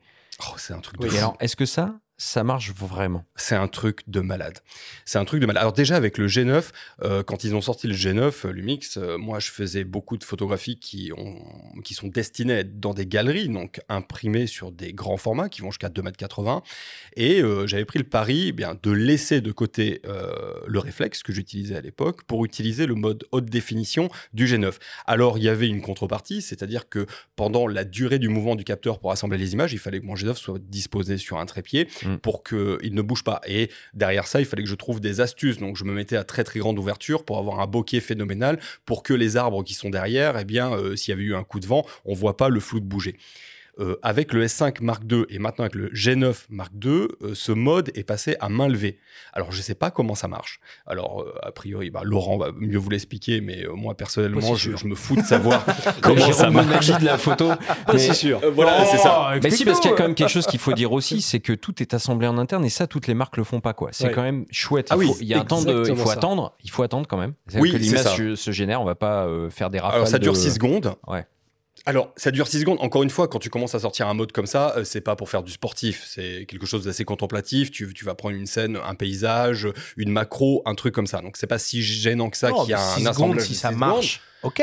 Mais Voilà. ça, ça marche. Non, mais ce qu'on dit là, c'est qu'on peut pas vendre un 100 millions de pixels comme un moyen format euh, Non. en micro 4 tiers. Voilà, Non, il y a non, quand ouais, même non, des ça- petites contraintes. euh. Alors, c'est c'est pas des contraintes. Alors, à mon avis, ça va être plutôt euh, la signature euh, de l'image par rapport à un, un moyen format. Un moyen format, c'est la, la signature, elle est très visible. On Ouais. a des bokeh qui sont pas les mêmes, etc. Des profondeurs de champ qui sont différentes. Par contre, là, on se retrouve avec des images qu'on peut imprimer sur Times Square si on a envie. Euh, 100 millions de pixels. Encore une fois, la philosophie de ces appareils photo, elle est très intéressante pour nous les photographes. C'est-à-dire que dans le même boîtier, j'ai une boîte de prod. J'ai une boîte de prod qui me permet de faire du cinéma avec des objectifs anamorphiques, des, objectifs sphériques si j'en ai envie, avec des autofocus ou en manuel en fonction des objectifs que je vais utiliser. J'ai un très bon appareil photo qui me permet de faire de l'animalier, du sportif, du paysage, tout ce que je veux. Et j'ai un mode 100 millions de pixels qui va pouvoir me, me permettre de faire euh, basiquement 80% de ce qu'on pourrait nous demander Mhm. sur du pack shooting, de la publicité, des impressions grand format, des impressions pour les galeries, etc. etc. Ouais. Donc euh, on a vraiment une boîte de prod entre les mains euh, sur un simple et unique boîtier. Oui, et, et pour compléter ce mode haute résolution, on y arrive aussi parce que c'est du micro 4 tiers. C'est-à-dire que le micro 4 tiers euh, a une amplitude de déplacement du stabilisateur qui est phénoménale. Et du coup, on, a- on, on dépasse avec la double stabilisation. On arrive à 8 diaph de gain de stabilisation. C'est phénoménal. Pas avec toutes les optiques. Non, évidemment, pas toutes les- avec les optiques qui sont elles-mêmes stabilisées, sinon on est à 7,5, hein, donc on n'est pas non plus très très loin. Euh, le principe est simple, c'est qu'aujourd'hui, le, le principe de, de- de- de définition à 100 millions de pixels, c'est une translation du capteur. C'est-à-dire qu'il va faire, en l'occurrence, il fait 8 photos, euh, il garde les 4 meilleures, et il va les assembler, comme tu le disais, en interne. Et en plus de ça, l'amplitude de déplacement est telle qu'on arrive à garder cette stabilisation active. Et pour avoir fait des tests, c'est incroyable. Enfin, arriver à faire des photos à 100 millions de pixels et même de sujets en mouvement, comme tu le disais, Olivier, euh, c'est hallucinant. Il, il, euh, je sais honnêtement, là, j'ai pas les détails techniques de comment Mm. ça marche, mais ça marche. C'est incroyable. Donc on s'allège encore plus, quoi. Plus Oui. de flash, plus de trépied. Non, c'est ça. Bah, pour, pour nous, les photographes, euh, la seule chose euh, qui, qui nous importe, c'est que ça marche. Et, ça- et sincèrement, ça marche. On, on a fait des tests avec, euh, avec Romain Sarré, par exemple, à Miami, sur des, des palmiers euh, en plein vent. Et c'est bluffant. Alors, c'est- à l'époque, c'était avec le GH6, hein, parce qu'il fait pareil aussi. Et euh, c'est absolument incroyable. Et puis, euh, il y a aussi dans ce, dans ce nouveau G9 l'intégration euh, de l'autofocus hybride dernière génération, euh, phase contraste, qui avait été inauguré pour la première fois, c'était il n'y a pas si longtemps que ça, euh, sur la série des, euh, des, euh, des S5 II en, en full frame. Ce nouvel AF, bah, il s'accompagne d'une technologie intelligente de détection, reconnaissance et suivi de sujets parfaitement adaptés pour s'attaquer bah, à des sujets en mouvement aussi bien en photo que en vidéo. Euh, bah, on vous propose d'écouter le, témoignage du photographe animalier euh, Hugo Hebb, lui aussi ambassadeur Lumix, euh, comme toi Olivier, qui nous parle euh, pour lui de l'intérêt du micro 4 tiers dans son domaine de prédilection, la photo animalière donc, et des performances du nouvel autofocus qui équipe le G9 Mark II. On l'écoute. Alors c'est vrai que le micro 4 tiers, pour moi, ça a été aussi ce qui m'a permis de découvrir la photo animalière, parce que c'est aussi avec euh, du micro 4 tiers du coup que j'ai commencé euh, à faire ce, cette activité-là de photographie animalière. Euh, L'avantage du micro 4 tiers, c'est, bah, pour moi, elle est, elle toute évidente. hein, c'est vraiment le, fait que les, appareils photo soient, alors pas les appareils photo, mais les objectifs soient beaucoup plus petits que les objectifs euh, de plein format. Et, moi qui suis aussi à côté réalisateur, quand je me déplace souvent en tournage, j'aime bien aussi pouvoir faire mes photos et pas seulement filmer. Et donc forcément, j'ai beaucoup beaucoup de matériel avec moi. Et le fait est d'avoir un, un 100-400 mm équivalent 200-800 euh, dans un sac euh, qui est du coup trois fois, voire quatre fois moins lourd qu'un qu'un objectif de plein format, c'est hyper pratique. Et puis c'est surtout que, en fait, je m'en suis rendu compte très vite que sur le terrain, il y a assez peu de différence hein, finalement sur le rendu des photos. seuls des professionnels ultra aguerris pourront se rendre compte d'une véritable différence, mais n'importe qui sur cette planète, je suis sûr, vous leur montrer une photo prise en plein format et une en micro 4 tiers, ne verra pas de différence. Là où on va surtout avoir des différences, ça sera surtout sur la luminosité, où certes, ça peut être utile quand on faut se lever très tôt pour voir des animaux, mais sinon, la plupart du temps, pouvoir photographier avec un micro 4 tiers qui tient dans une main et sans avoir de crampes et sans avoir besoin de trépied, c'est juste hyper agréable.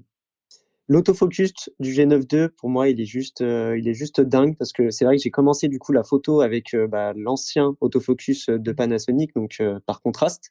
Et c'est vrai que régulièrement, je peux rencontrer des soucis dans la nature parce que les animaux se confondent avec leur décor. Donc souvent, ils ont la même couleur en fait que, que là où ils se situent. je prends par exemple le hibou. j'ai photographié pas mal de hiboux qui ont littéralement la même couleur que l'arbre. Et donc, c'est assez difficile pour le contraste de, faire la différence. Par contre, le nouvel autofocus, du coup, par phase, qui, est tout nouveau, du coup, sur le S5 II et le G9 II de, de cette année, ça a clairement changé ma manière de travailler puisque l'appareil automatiquement détecte l'œil de l'animal, même s'il a la même couleur que l'arbre. Et, et, parfois, il faut ne pas manquer les photos, notamment le tigre. J'ai photographié le tigre cette année et qui est souvent en mouvement. Et l'autofocus, le nouvel autofocus arrive parfaitement à suivre l'animal et donc, je rate beaucoup moins de photos. Euh, et ça, bah, pour un métier de, photographe animalier, c'est juste hyper important parce qu'on n'a pas 10 000 chances forcément d'obtenir notre cliché. Parfois, c'est très furtif. L'animal passe très rapidement devant, l'appareil. Et euh, si à ce moment-là, j'ai un souci d'autofocus, ça peut être pénible. Mais en tout cas, avec celui-là, là, le nouveau, euh, ça fonctionne tellement bien que clairement, aujourd'hui, je ne pourrais plus m'en passer. Bon, euh, sur le papier, il a l'air euh, quand même assez redoutable, euh, ce nouvel autofocus qui équipe le, le, le, le G9 II. C'est pas tout à fait le même que celui du S5 II, notamment au niveau de la détection des sujets. C'est bien ça, Laurent? Exactement, comme je te le disais. On a euh, l'héritage du DFD, en fait, euh, qui était quelque chose qu'on avait couplé au contraste, euh, le rend extrêmement précis et nous laisse la possibilité de rajouter des fonctions. En l'occurrence, là, comme je disais, la séparation des humains et des animaux, et surtout la détection des yeux et des iris, de, la pupille des animaux. Et c'est bluffant. Hein. Moi, j'ai fait aussi des tests de trois quarts arrière. Ils voyaient la pupille d'une panthère euh, noire sur un, par un temps absolument euh, déplorable. Donc autant dire que c'est précis. On l'attend euh, sur le S5 II du coup. Oui, j'imagine bien. J'imagine bien. tu noteras que. bref, tout ça couplé avec les, les 779 collimateurs. Alors c'est beaucoup, c'est très précis, c'est excellent. Aujourd'hui, on a vraiment, comme je le disais, on a le meilleur des deux mondes. C'est-à-dire qu'on a vraiment un AF qui est à la fois ultra précis parce que on va pas enlever euh, au DFD qui lui en fait est, le, le intelligent. Le contraste euh, c'est une méthode de fonctionnement mais c'est le DFD qui détecte euh, DFD c'était depth from defocus exactement. Alors la traduction française est pitoyable bonne chance. Ouais c'est profondeur par défocalisation. Ah, c'est joli hein. toujours ça fait sérieux quoi. Ouais exactement. En tout cas c'est efficace. C'est ça le plus important parce que pour le coup c'est tout ce qu'on lui demande. Et c'est lui qui a l'intelligence artificielle et qui va aller détecter les yeux les voitures les motos, euh, les humains, qui soient de dos, de face, euh, qu'on n'ait pas la tête en entier, euh, etc. et l'iris de l'être humain, évidemment, aussi. L'iris, pas les lunettes, par exemple, quand on fait un portrait, ça change tout, ce genre de détails. Mais voilà, c'est ce qui le rend redoutable, et encore une fois, qui est amené à évoluer via des mises à jour. Olivier, toi, l'usage, le passage du DFD à l'hybride face contraste, c'était une évidence. Euh, est-ce que, est que les performances sont à la hauteur de tes espérances? Oh, c'est beau, dis donc. Ah oui, magnifique. Je vais essayer de te faire une réponse aussi belle que ta question. Euh, Fais un Alexandre. j'ai pas chat GPT avec moi, je suis super emmerdé maintenant que j'ai plus chat GPT. Euh, oui, oui, c'est à la hauteur de, de, tout. Euh, moi, je n'étais pas trop embêté avec ce genre de choses parce que euh, les photos que je fais, en particulier dans le cadre de mon activité d'auteur photographe, sont des voitures ou des avions qui sont relativement statiques. Donc, j'étais très content, moi, de la détection. le DFD, ça allait très bien, quoi. Oui, oui, c'est magnifique. Bah, d'ailleurs, c'est ce qu'utilisait Leica jusqu'à présent. Hein. C'est quelque chose qui, qui, sert à la photo de contemplation. C'est très précis, c'est très beau. J'avais rien à dire. Mais c'est vrai que dès que tu passais sur quelque chose qui était en mouvement, sur de l'animalier ou du meeting aérien, puisque c'est ce que j'adore faire, euh, bon, des fois, on avait des pertes de focus qui, qui, justement arrivaient quand euh, il fallait pas qu'elles soient là. Donc, euh, c'était toujours un petit peu pénible. Là, maintenant, le problème, il est complètement réglé. On a un autofocus qui marche excessivement bien, qui d'une précision euh, complètement invraisemblable. Donc, euh, j'ai absolument rien à dire sur l'autofocus. Euh, comme on avait déjà rien à dire sur la qualité d'image euh, de ces boîtiers, hein, qui est euh, comparable à celle de Leica, et pour toutes les raisons qu'on va sûrement évoquer et qu'on a commencé à évoquer. Donc, et puis maintenant, on a des profils d'image qui sont ceux de Leica, et c'est en incroyable, parler. autant en vidéo qu'en photo, c'est incroyable. On va en parler bientôt de ça. Juste deux secondes, Laurent. Donc G92, on le comprend, un boîtier orienté action, euh, photo animalière, photo de sport. Euh, tout ça sous-entend des, euh, des performances euh, importantes en rafale et il est clairement pas en reste sur ce sujet-là. Qu'est-ce que ça donne en rafale le G92 Bah c'est ça, 60 images par seconde en AFC, avec obturateur électronique, hein, donc ça veut dire sans blackout aussi. Pour le coup, avec obturateur mécanique, on est à 10 images par seconde. Euh, 75 images secondes en AFS, toujours en, en obturateur électronique. Ça, c'est sans le suivi, donc. Le coup, pour le coup, le buffer, ah, mais mine de rien, il est pas petit, hein, parce qu'on est à 200 photos, donc ça, ça fait 3 secondes de rafale. En hein. c'est long, 3 secondes en rafale. euh, Avec des cartes euh, HS2 euh, pour le coup avec des minimum cartouches- ou- Alors, c'est là où ça devient très intéressant. Alors, je fais presque une avance sur, euh, sur la suite, mais avec de la carte UHS2, alors évidemment, euh, 200 photos en RAW, ça prend un peu de temps à décharger. hein. Parce que GH6, il a de la CF Express, lui. Euh, oui, bah, ça, c'est fait une partie des différences Mhm. avec l'autre. Par contre, euh, la possibilité du G92 de brancher un SSD Hmm. nous simplifie tellement l'existence. Oui, ce parce que de- Mais bon, c'est- tu c'est vas une pas rafaler SSD, C'est euh. fonction qu'on se dit à la base en vidéo, Eh ben, mais pas on du peut tout. tout à fait l'utiliser en photo aussi. Complètement. quoi. Parce qu'une fois branché dessus, le SSD sert à tout. À la Attends, photo, tu à t'imagines, d'accord, tu vas sous la flotte dans la forêt tropicale, Alors, voilà. photographie des animaux avec un SSD relié. Extrêmes. Ah, ils, font, ils font des SSD euh, qui résistent à l'humidité. Oui, maintenant, alors hein. par contre, Faut le câble, à la page. le câble Ouais. et la prise, je suis pas complètement sûr. Mais du coup, voilà, le, le- le mode pré-rafale, euh, le rolling shutter qui a été sacrément travaillé aussi euh, là-dessus. Et puis, euh, j'ai eu la chance, alors Lumix était présent sur un meeting aérien, j'ai eu la chance d'accompagner Olivier sur euh, ce meeting. Euh, les 60 images par seconde, elles étaient pas trop. Parce Mm. que à la fin, alors couplé à l'AF, on en parlait il y a deux secondes, mais à la fin, moi j'ai fait 2400 photos le premier jour. À la fin, on choisit pas la photo qui est nette, on choisit juste celle qui est bien cadrée. Euh, donc l'AF est très très efficace, la rafale est phénoménale, donc on peut se permettre d'y aller euh, bien comme il faut et au jour à la fin de choisir juste la photo qui nous plaît, pas celle qui est la moins moche. Donc ça c'est un vrai bonheur. Une fonction qui est aussi sur les 5.2 et qui est quand même vachement bien, bah, c'est euh, la fonction de pré-rafale pour Alors, le coup. pour le qui coup, permet elle est- d'anticiper un petit peu. Pour le coup, elle est pas Et sur le est pas- S52. Ah, il est pas Non, elle est pas sur le Mais S52. décidément, qu'est-ce qu'il il a tout alors le G92 Eh ben c'est oui, ouais, tout à fait. Alors là pour le coup, c'est on a une pré-rafale réglable euh, parce que pour le- elle peut aller jusqu'à une seconde et demie. Donc il y a trois paliers 0,5, une seconde ou une seconde et demie euh, de pré-rafale. Donc à partir du moment où le point est fait, quand on va déclencher, on va remonter le temps. Ouais, Donc euh, bah, pour l'animalier justement, ça devient Ouais, hyper intéressant. hein. Euh, Les, les oiseaux qui décollent, c'est quand même assez rare d'avoir le, le décollage. C'est zut, ah je l'ai loupé. Et ben là on le loupe plus. Donc c'est vrai que ça a été implémenté dans celui-là. Est-ce que ça le sera sur- par la suite sur un S Je sais pas. Hmm. Alors, je reviens deux secondes sur ce que tu avais évoqué, euh, Olivier, euh, qui est la- le résultat, en quelque sorte, de cette L-Square euh, alliance entre Lumix et, euh, et Leica. Bah, c'est finalement l'apparition de nouveaux euh, styles d'image, profils d'image, on appelle ça euh, comme on veut, notamment des modes euh, monochromes. dont la réputation a l'air assez, assez intéressante. Est-ce que tu as pu les, les tester, les, les modes monochromes du G92, toi qui aimes bien le noir et blanc, et est-ce que c'est convaincant? Alors, euh, j'avais commencé euh, à tester le, le- le dernier boîtier de Leica. Là, ils ont fait un boîtier qui, qui shoot que en noir et blanc. Parce Ah. que euh, quand on aime le noir et blanc, euh, bah, c'est quand même un petit peu la mec, hein, Leica, là-dessus. Et, euh, eh bien, on se retrouve avec le, le- même profil d'image dans le G9 Mark II. Ça s'appelle le Leica monochrome, qui marche aussi bien en photo qu'en vidéo. Et c'est incroyable. Alors, il y a plusieurs utilités à ça. Euh, D'abord, se faire plaisir, simplement, à faire de la belle photo en noir et blanc direct boîtier, comme ça, où il y a absolument rien à retoucher. Pour la vidéo, c'est super intéressant parce que si d'aventure, euh, quelqu'un avait envie de faire un film en noir et blanc, euh, c'est ce que j'ai l'habitude de dire. hein. Le noir et blanc, il y a deux façons de l'utiliser. Ou on a fait des photos en couleur qui sont dégueulasses, on les fout en noir et blanc, et ça sort toujours vachement mieux, c'est vachement plus sympa à regarder. Ou alors, ouais. on fait vraiment du noir et blanc, et là, c'est vraiment un truc avec une technique et une gestion de la lumière qui est invraisemblable. C'est toujours un peu suréclairé, euh, avec des contrastes qui sont très forts, donc il faut sortir des drapeaux, des trucs, des machins. Et c'est vrai que quand on veut filmer en noir et blanc, le profil Leica monochrome, il est incroyable. Déjà, directement dans son écran, on peut euh, estimer justement la qualité du noir et blanc pour pouvoir gérer sa lumière, etc. On, faisait ça hein, déjà euh, en vidéo, on, on avait toujours un raccourci sur les GH6, les GH5, GH4 pour passer justement le mode de visée en noir et blanc pour pouvoir gérer la lumière et en particulier aussi euh, les euh, focus picking qui sont beaucoup plus visibles sur du noir et blanc hein, pour pouvoir contrôler euh, sa mise au point.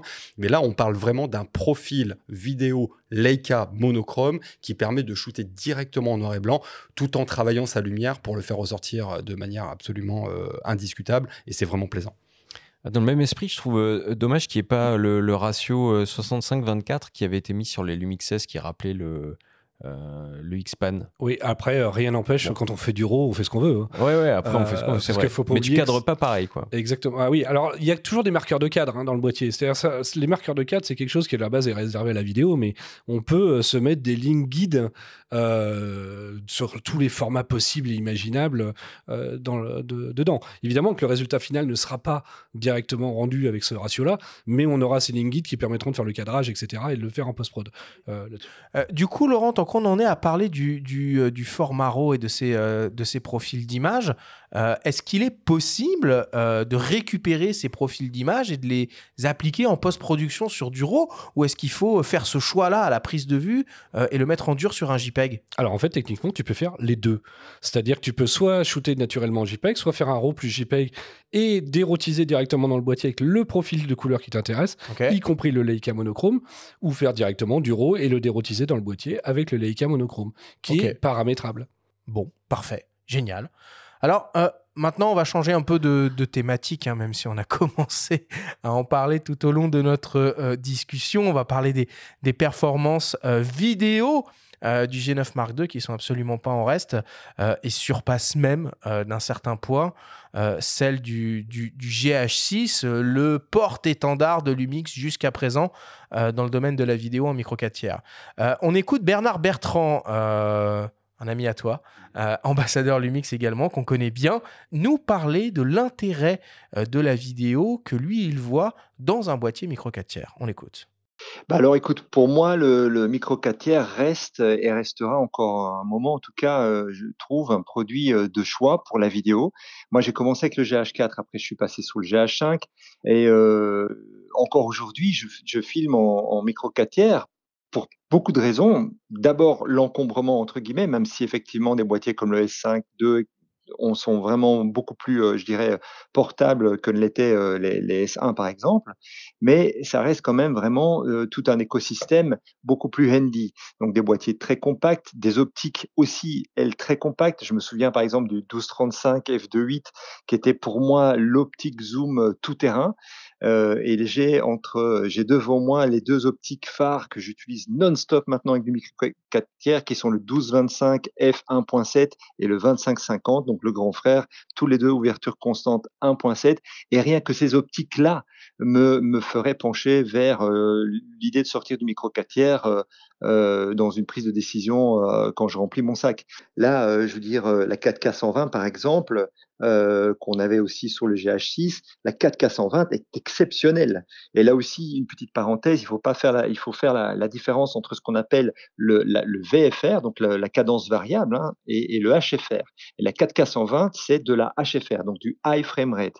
Okay, c'est du cinéma high frame rate. Ça veut dire qu'on va enregistrer 120 images par seconde et on va relire 120 images par seconde. Mais rien ne nous empêche d'amener ce clip dans la timeline et de faire un ralenti euh, comme on a envie de le faire, et on va avoir une image ex extrêmement définie, une qualité d'image vraiment euh, inégalée. La possibilité de filmer sur euh, SSD, évidemment, c'est quelque chose que j'ai expérimenté aussi tout de suite. Ce qui est génial, c'est qu'on va pouvoir passer une journée entière de shooting. Euh, il n'est pas rare que pour des clients, je fasse autant de photos que de vidéos dans la même journée ou sur le même week-end, par exemple. Donc, du coup, c'est très chouette de se dire, OK, là, tout, tout part, euh, tout part sur le SSD. Tout de suite, évidemment, des taux de transfert supérieurs à ce qu'on pourrait avoir sur une carte SD. Donc, vraiment, c'est une souplesse de travail, en tout cas dans un, dans un, dans un workflow professionnel qui est vraiment tout à fait, tout à fait abouti. Après, on a effectivement euh, vu implémenter sur le G9 euh, Mark II euh, l'Apple ProRes par exemple. Donc là, on, est dans des bitrates records. Je me souviens que quand à l'époque du GH5, si je me rappelle bien, on a vu, ou le GH4, on a vu apparaître le 400 mégabits par seconde, c'était déjà une révolution en soi. Là maintenant, on est au giga, au gigabit par seconde. Donc c'est pour moi effectivement vraiment, je dirais, un, appareil qui, qui s'adresse aux pros en fait.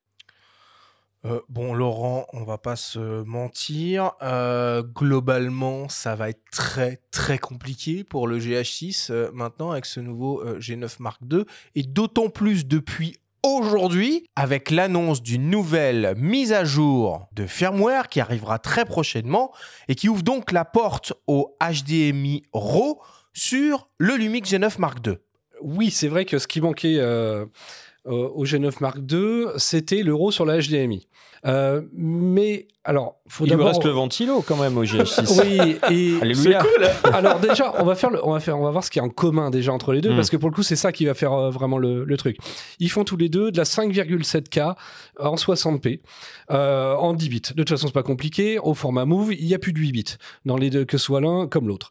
On est capable de brancher un disque dur euh, sur le port USB-C pour pouvoir faire de l'Apple ProRes directement en 4.2 HQ avec des débits, comme le disait Bernard, en l'occurrence qui vont jusqu'à 2 gigas la seconde. Donc c'est phénoménal.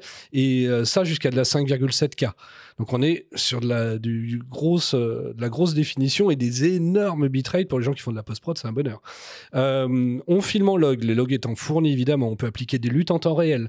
on peut faire de l'anamorphique évidemment, avec la stabilisation de l'anamorphique, le desqueeze, la possibilité de filmer en 4 tiers, ce qui pour le coup est quelque chose, la stabilisation c'est unique. Tout ça sans limite de durée. Tout ça sans aucune limite de durée d'enregistrement.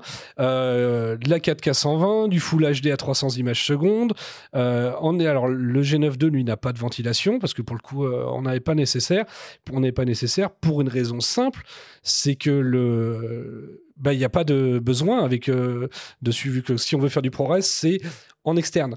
C'est là qu'il va rester des choses au GH6. Le GH6 a une ergonomie qui lui est propre.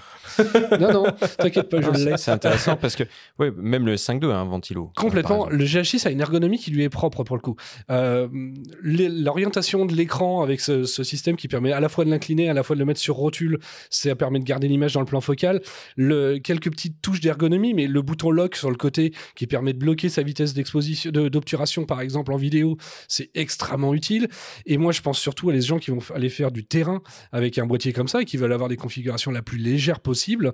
Euh, le fait de faire du ProRes sur CF Express, donc en interne, ça nous permet de garder la tropicalisation, de garder la compacité du système. Et là, pour le coup, ça oblige à le ventiler. Mais attention, ce ventilation ne veut pas dire qu'on perd la tropicalisation. Le GH6 reste tropicalisé. Donc, sans parler du fait qu'il y a des aficionados de la série GH. Les gens qui travaillent en pur manuel, parce que pour le coup, l'AF est furieusement plus efficace sur le G9.2, mais ceux qui travaillent en pur manuel et qui aiment bien cette ergonomie d'avoir des tolly light, d'avoir des boutons rec à différents endroits, etc. Bon. Le, le GH6 garde ça, son marché. Peut-être qu'un Romain Sarré ne te démentirait pas, hein, lui qui est un adepte de la mise au oh point manuelle. Si on met de côté, là, juste deux secondes, euh, la comparaison avec le GH6, on peut quand même euh, dire que vous êtes quasiment all-in tapis en termes de vidéo sur le G9 Mark II. Oui. Je ne peux pas te dire mieux, on a mis tout ce qu'on savait faire dedans. J'aimerais que tu nous parles un peu de euh, la stabilisation euh, en vidéo, qui est euh, elle aussi très très efficace sur le G9 Mark II. Ouais, c'est assez bluffant. Alors, comme on le disait tout à l'heure, on travaille en double stabilisation historiquement. Donc on stabilise à la fois les capteurs, à la fois les objectifs. Donc on est à 8 diaph en double stabilisation, 7,5 en stabilisation juste capteur. Mais on a mis en place un système qui s'appelle l'Active IS, qui est quelque chose qui d'ailleurs, attention, n'est actif qu'en vidéo et qui doit être absolument activé dans le menu, ce qui par défaut, ça ne l'est pas. Euh, on va aller activer deux choses, la stabilisation électronique et un boost de stabilisation. Alors je vous entends de loin, stabilisation électronique. de stabilisation. c'est ça. Turbo. Alors je, moi, le premier, hein, moi, quand on me dit électronique, j'ai tendance à dire oulala, Ça coupe, Et, euh, ça ouais. recadre. ça recadre, je fuis parce que ça a des comportements bizarres, et bah, ça reste un algorithme, pas quelque chose de vraiment physique.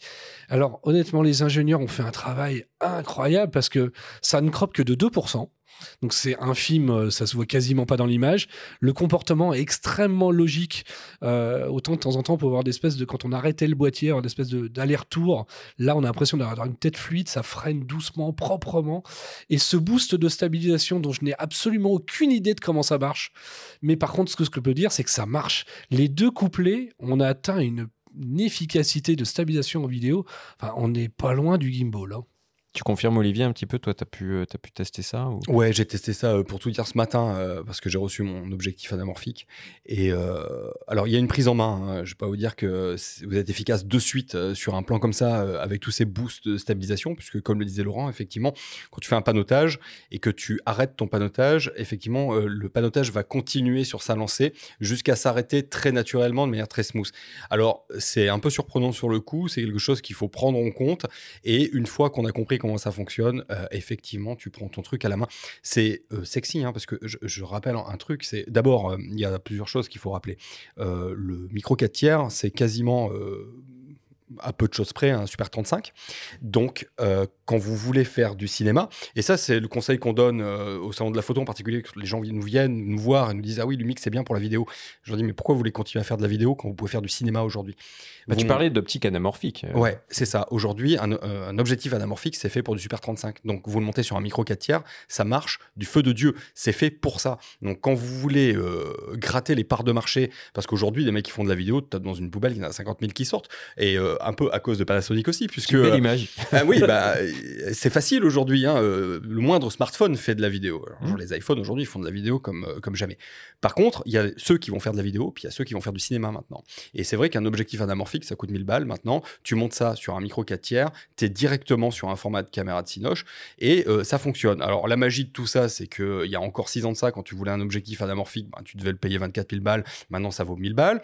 Euh, C'était pas stabilisé, et pour cause, euh, c'est une double focale. Donc, tu as une focale verticale et horizontale. On va pas refaire l'histoire de l'anamorphique ici, mais euh, Lumix arrive à stabiliser les deux. Donc tu prends à la main ta petite cage comme ça avec ton petit euh, G, euh, G9 Mark II et euh, d'un seul coup tu vas pouvoir shooter euh, en anamorphique donc en manuel avec une stabilisation complètement invraisemblable. Il y a un petit temps d'adaptation avec euh, ce boost euh, de stabilisation mais je vous garantis que c'est incroyable. Bon, alors on va parler un peu euh, ergonomie maintenant. Olivier, je reste avec toi. Euh, le, euh, le G9 Mark II, c'est un boîtier micro 4 tiers qui est quand même relativement imposant, un peu finalement dans la contradiction de l'idée originelle. Hein, euh, dont on a parlé euh, en, en- début euh, d'émission, et il reprend le châssis, tout simplement, du S5 euh, Mark II. Donc on a une super prise en main, mais voilà, il y a des compromis qui ont été faits en termes de poids et de compacité. Selon toi, c'était la bonne décision qu'a pris Lumix de partir sur cette stratégie-là, ou valait mieux peut-être rester sur le- l'essence même du micro 4 tiers qui était boîtier compact et léger Alors, euh, l'essence même du micro 4 tiers, elle n'est pas dévoyée, hein, parce que euh, une fois que tu mets euh, les objectifs micro 4 tiers sur ton boîtier, tu as compris de suite que tu n'étais pas sur le, même encombrement et le même poids qu'un plein format. Après, euh, il y avait des choses dont on pouvait se plaindre. Alors, je pense que de manière marketing, euh, Lumix euh, a fait le bon choix. C'est-à-dire qu'il est vrai que le S5 avait beaucoup de succès parce que, ergonomiquement parlant, c'est un boîtier qui est absolument parfait. Donc, on se retrouve avec euh, le même boîtier, quasiment. D'ailleurs, qui partage la même plateforme, hein, puisqu'on peut mettre le même grip que le S5, on peut mettre les mêmes batteries Ouais. que le S5 dedans. Et c'est ce qu'on disait tout à l'heure. hein, on est dans l'air du temps, on est dans quelque chose où tout est interchangeable. C'est-à-dire qu'il n'y a plus euh, euh, 15 chargeurs différents pour 15 batteries différentes, il n'y a plus euh, 15 batteries Oui. différentes. Donc là, on est sur Attention quelque chose moment de de bien. changer les optiques. hein. Quand tu utilises en même temps Pas forcé un G9 II et un S5 II, mais moi j'ai failli me planter, je te jure. La première fois que j'ai reçu le G9 II, j'ai mis acté du S5 II. Euh, bon, attention, c'est quand même pas la même monture. oui, mais Alors que tout le reste est interchangeable, Ouais. c'est important de le souligner. Tout à fait. Mais ils sont tellement proches en termes d'ergonomie que ben on peut se faire avoir quoi. Mais c'est des On- usages quand même très spécifiques qui touchent assez peu de photographes finalement d'avoir les deux systèmes euh, en même temps. C'est très bien, mais bon, c'est pas forcément un argument qui va parler à la majorité des utilisateurs qui n'auront que le G9 II ou que le S5 II. Tout à fait. Maintenant, euh, c'est toujours très agréable d'avoir deux boîtiers pour diverses raisons qu'on va pas développer ici. Et c'est un très bon complément euh, à la gamme S que ce G9 Mark II. Maintenant, en termes d'ergonomie, euh, il est parfaitement équilibré. Il tient aussi bien dans la main que le S5. Donc, on se retrouve avec un boîtier qui est très rassurant qui est très robuste. Hein. Euh, Maintenant, la lignée du G9, à mon avis, sera incassable comme le G9 de toute façon. Et encore une fois, je le redis, une fois que vous montez les objectifs dessus, vous apercevez que ça n'a rien à voir avec un plein format. C'est-à-dire que les objectifs, euh, outre le fait que ces objectifs coûtent entre 3 et 7 fois moins cher que leur équivalent en plein format, et ça il faut le rappeler, avec des, des- qualités d'ailleurs qui sont invraisemblables, hein, puisqu'il y a une très grosse gamme euh, Leica disponible pour le micro 4 tiers qui sont absolument on en et on- quand on commence à bosser avec ça, euh, on n'a plus envie de bosser avec autre chose. Et euh, parlons du 100-400. Le 100-400 équivalent 200-800 mm. Euh, le plus la plus grosse longue focale qu'on ait sur le S5 aujourd'hui, c'est le 60-600 euh, de Sigma. Euh, on est euh, 3 kilos en dessous, avec un encombrement euh, qui doit être d'à peu près euh, allez, 60 cm de moins. Sur l'utilisation, ça fait une grosse différence. Donc, quoi qu'il arrive, même si le boîtier aujourd'hui est un peu plus gros, ce qui lui permet d'ailleurs de ne pas être ventilé, d'être parfaitement étanche, etc., etc., on se retrouve avec un boîtier qui est quand même super manœuvrable de par le fait que les cailloux qu'on va monter dessus sont beaucoup plus petits et beaucoup plus légers. Par contre, Laurent, il y a du coup des choix qui ont été opérés par rapport au G9, puisqu'on il y a des choses qui ont disparu, comme l'écran sur le dessus, euh, le petit verrou sur la molette, le levier à l'avant pour passer au mode silencieux, etc. Donc, c'est des choix qui peuvent être qualifiés de forts pour les premiers utilisateurs du G9. Ouais. Euh, Qu'est-ce qui, selon toi, les a, les a orientés? Euh, à mon avis, alors déjà, le G9 première génération était plus gros que Mhm. le, le G9 2. Euh, à un moment, le, le fait d'avoir une ergonomie logique entre les différentes gammes, euh, à mon avis, a prévalu. Et cet écran sur le dessus, il est... Il, avait rien d'indispensable techniquement parlant. Euh, il était pratique, je vais pas dire le contraire, mais il avait rien d'indispensable. Et aujourd'hui, avoir un produit qui, intègre tout dans le même, c'est quand même extrêmement confortable. Euh, le fait qu'il n'y ait plus le verrou sur la, le- la, la roue de sélection des modes, c'était aussi. Alors, il y avait, euh, cette, ce verrou parce que la molette était facilement accessible à la main et qu'on risquait de la tourner. Là où elle est placée, il y a quand même assez peu de risques qu'on la tourne accidentellement. Par contre, du coup, à l'opposé, on a les sélections de mode qui n'étaient pas forcément toujours extrêmement pratiques. C'était un petit levier qui était en dessous de la roue de sélection de mode. Là, je enfin, un titre personnel, je trouve beaucoup plus pratique euh, là-dessus. Mais le fait d'avoir cette ergonomie ultra complète euh, et très rassurante pour le coup, qui était euh, avec un déclencheur qui a un comportement beaucoup plus agréable que, à mon goût que, le G9 première génération. Pardon. Je trouve que c'est un. C'est un vrai bonheur d'a- d'avoir cette ergonomie-là avec des touches de raccourci en plus, même par rapport au S5 2. En tout cas, le déclencheur est moins sensible que Oui, sur le c'est ce G9. que je- c'est ce que je voulais dire. Carrément, avec le G9, il avait inventé la pré-rafale avant la pré-rafale. Ouais, ouais, ouais. C'est vrai. Non, de manière, euh, ouais, par inadvertance, vous pouvez déclencher. Ouais. Et si je puis me permettre, il y a juste une- un petit truc qu'il faudrait glisser aux ingénieurs Lumix, tiens. C'est les touches rétroéclairées des S1 et S1R. Je trouve quand même vachement bien. Ouais. Et que, qui serait bien d'avoir sur les S5. euh. Allez, je remonterai ça, G9, promis. Euh, Laurent, la, la visée aussi, elle n'a pas été négligée sur, euh, sur ce boîtier. Non. Donc, euh, viseur électronique euh, centré euh, et un écran arrière sur rotule. Exactement. Alors pour le coup, le viseur du G9 première génération était vraiment très très bon. Bah, pourquoi le changer en fait hein? Euh, Il reste toujours aussi bon aujourd'hui, donc toujours un viseur OLED, euh, 3,7 quasiment euh, millions de pixels, avec un, grossissement de 0,8 et surtout un dégagement oculaire de 21 mm, ce qui pour les porteurs de lunettes comme moi c'est un vrai bonheur, et avec un- une fluidité de 120 images par seconde. Donc pour de l'animalier, c'est très agréable d'avoir un viseur aussi, des- aussi fluide. Et même l'écran, alors pour le coup on disait on, a gardé l'ergonomie du S5, euh, oui parce que l'écran est aussi sur rotule. Euh, alors la rotule est furieusement solide hein, comme le reste du boîtier. Euh, c'est un écran donc articulé, 3 pouces avec euh, 1,8 million de pixels. Et contrairement pour le coup, il y a eu des évolutions même par rapport au S5 II, ce qu'il est plus lumineux et surtout le gamut de couleurs a été augmenté euh, par rapport au S5 II. Bon, super. Peut-être pour terminer, un petit mot sur euh, bah, les, les, les connectiques, la communication euh, que propose ce, ce boîtier. Donc, double slot SD euh, UHS-2, euh, une grosse prise HDMI, Oui, casque micro évidemment, et surtout, surtout cette USB-C euh, 3.2 qui ça. permet de recharger, mais bon, ça devient obligatoire maintenant, Ouais. euh, mais surtout de pouvoir décharger sur un disque dur. Alors, c'est même pas déchargé, c'est shooté en temps réel pour le coup. une Euh. J'avais compris. Euh, part- maintenant, il y a plein d'accessoiristes hein, qui, qui fournissent des, des griffes qui permettent de fixer sur, euh, soit sur le, la griffe au-dessus, soit sur le, le pas de vis du trépied, euh, de brancher un petit disque, de fixer un petit disque dur Bah, SSD. c'est précieux parce que mine de rien, te balader avec ton SSD comme ça. Eh ben euh, oui, c'est un peu bizarre. hein. ouais. Et, et puis même, c'est pas très confort. Mais par contre, qu'est-ce que c'est pratique pour le travail? Après On débranche le disque dur, on le branche sur l'ordi, on travaille directement dessus, que ce soit en photo ou en vidéo. Donc, et encore une fois, c'est les mêmes accessoires que sur les 5.2. Donc ça ouvre euh, une grosse palette d'accessoires alors que le produit est à peine sorti. Oui, Olivier l'a dit tout à l'heure, c'est-à-dire que tu prends le grip, la poignée optionnelle du ça. S5.2, tu le mets sur le G9.2. C'est la même. c'est la même. Les batteries, c'est les mêmes. Les, pour les vidéastes, les cages, c'est les mêmes. Et il y a un truc vraiment cool qui s'est passé, c'est que maintenant, la mise à jour se fait via l'application. Ouais, Oui. c'est vrai. Et ça, c'est top. C'est vrai. C'est que beaucoup Ah, Il y a du chemin qui a été euh, fait. Ouais, hein, ouais. ouais. Oui, parce que c'est toujours Wi-Fi et Bluetooth euh, avec le contrôle de l'appareil, etc. Et donc les mises à jour maintenant, tu as raison, Olivier. Boîtier et optique compris, parce que des fois. Oui. euh, ouais. Ah oui. Ah oui, tu, tu- ça te prévient qu'il y a une mise à jour, tu cliques OK, euh, hop, c'est fait. Très bien. Bon, on va parler un peu, euh, un peu prix maintenant. Euh, Laurent, combien ça vaut un Lumix euh, G9 Mark II Alors, euh, d'après mes fiches, euh, parce qu'autant. Aujourd'hui, à l'heure de l'enregistrement, Alors- ça vaut. pour toi, Pour les auditeurs, moins 50% évidemment. c'est un boîtier qui a 1890 euros, boîtier nu. Ouais. Euh, sachant qu'il y a, alors sur ces périodes de fin d'année, il y a évidemment des offres qui sont mises en place qui vont aller jusqu'à 600 de euros de remise si on, on achète des optiques, une, deux ou trois optiques avec. Donc, avec en fonction du nombre d'optiques, le, le prix change.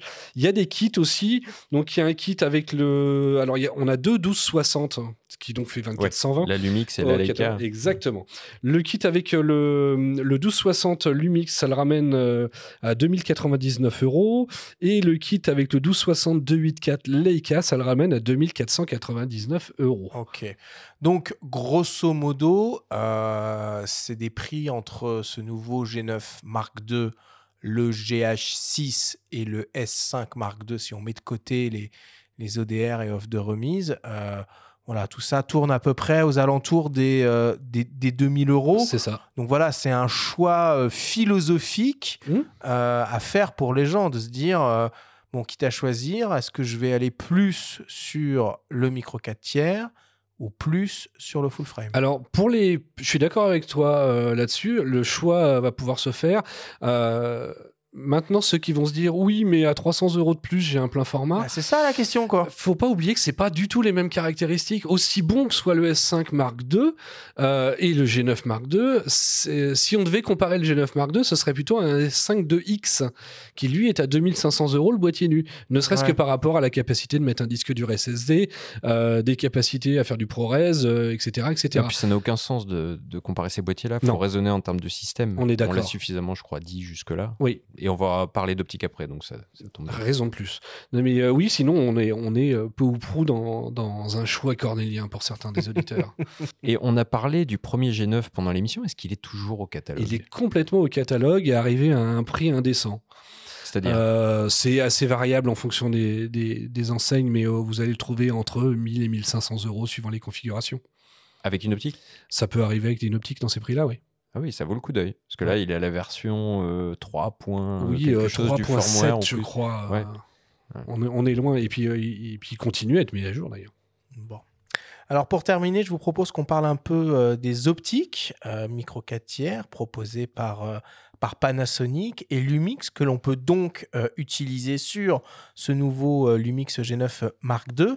Et nous avons demandé à Nadia euh, du blog et chaîne YouTube Blog Photo Lumix de nous parler de ses optiques de prédilection et surtout euh, des avantages qu'elle voit sur le terrain à travailler avec du micro 4 tiers. On l'écoute. Alors, en tant qu'utilisatrice de longue date des Lumix Micro 4 tiers, parce que moi j'ai commencé avec un Lumix G7, de mon point de vue, euh, l'avantage principal du capteur Micro 4 tiers, eh ben, ça va être au niveau des objectifs, parce que finalement, au niveau des boîtiers, aujourd'hui, on va avoir à peu près le même poids de boîtier, qu'on soit sur un Micro 4 tiers ou sur un plein format, quand on commence à avoir euh, des boîtiers haut de gamme. Par contre, là, on va avoir une différence fondamentale, c'est sur, la taille des optiques, euh, parce que la taille des optiques, elle va être beaucoup plus faible sur micro 4 tiers que sur plein format. Je vais prendre un exemple concret. On va avoir un 12-35 mm f2.8 qui équivaut à un 24-70 mm f2.8. Et euh, sur le 12-35, on va être aux alentours de 300-350 grammes contre des 900 grammes sur du plein format. Donc, pour un baroudeur, par exemple, pour moi, c'est vraiment le point fort du micro 4 tiers, eh ben, on va pouvoir se déplacer avec du matériel qui va être beaucoup plus léger. Et comme ça reste un critère qui est important aujourd'hui dans le choix du matériel photo, ben, c'est un des premiers avantages du capteur micro 4 tiers. Alors, j'ai parlé de la taille des optiques, de leur poids, qui est un des premiers avantages du parc micro 4 tiers.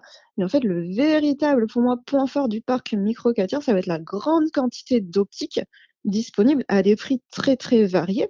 Euh, si je prends l'exemple du 42,5 qui est l'équivalent d'un 85 mm en plein format, on va avoir un 42,5 on va dire pour monsieur et madame tout le monde qui a un petit budget, où on aura une ouverture de 1.7, donc est déjà une ouverture intéressante.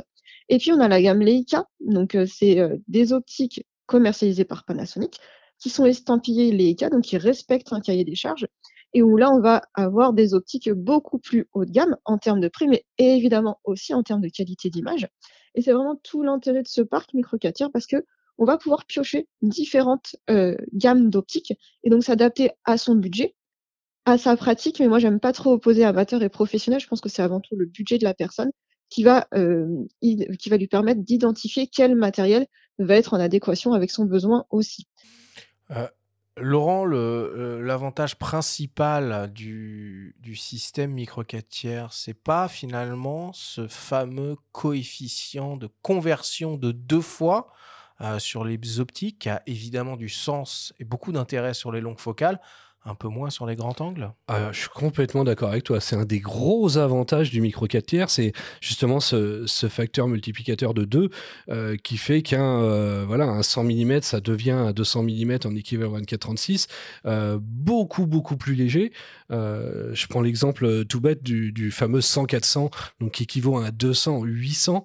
Vous savez que dans la vraie vie, un 800 mm, c'est quelque chose qui est je vais pas dire intransportable, mais euh, qui est quand même un sacré fardeau à, se trimballer. Euh, il y a des exceptions.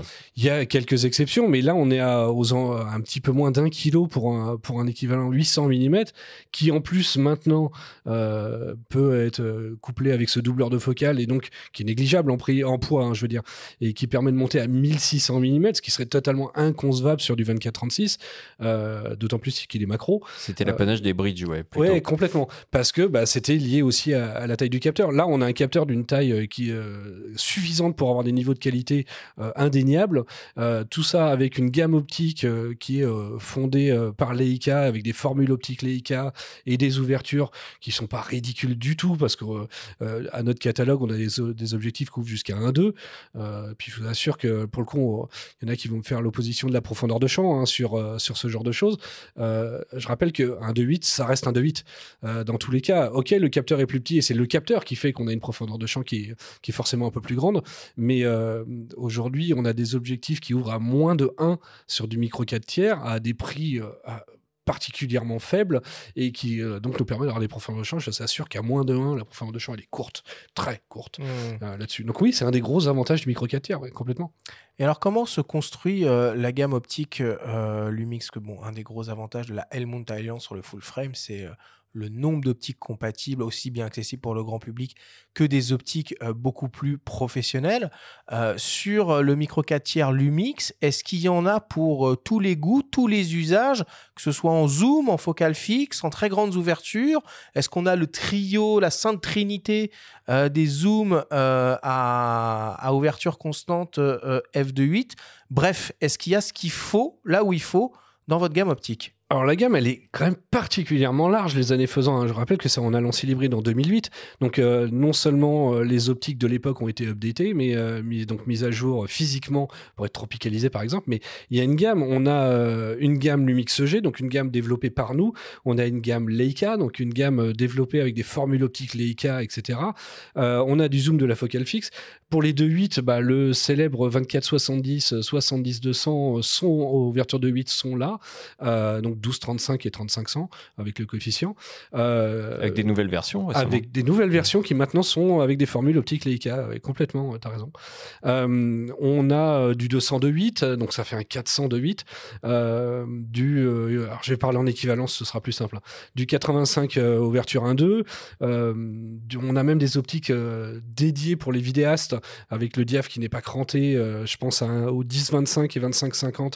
Donc ça fait un. Ouais, Bernard les citait tout à l'heure. tout Ouais, à fait, sont ouverture extraordinaires. 1.7 constant. C'est sont- pas les plus compacts. Hein. c'est pas les Mais plus alors, compacts, par contre, elles c'est- sont c'est un pas très. Ah, c'est ça, elles sont pas très lourdes, c'est du Sumilux, la formule est folle. Mais un 7 constant, elles sont pas très lourdes mine de rien et Mhm. pas si grosses que ça. Et en grand angle alors, parce que c'est un peu le grand- sujet là. En grand angle, alors on vient, on a sorti il y a euh, maintenant, euh, je crois une petite année, un, un équivalent 18 mm à ouverture 1.7, euh, le Sumilux Leica aussi qui, a- qui est pas très cher, qui est aux alentours des 500 euros, qui est impressionnant parce qu'il y a vraiment quasi aucune déformation, bluffé. Sinon, euh, on a du euh, du 7.14, du 8.18, donc à chaque fois multiplié par deux. hein.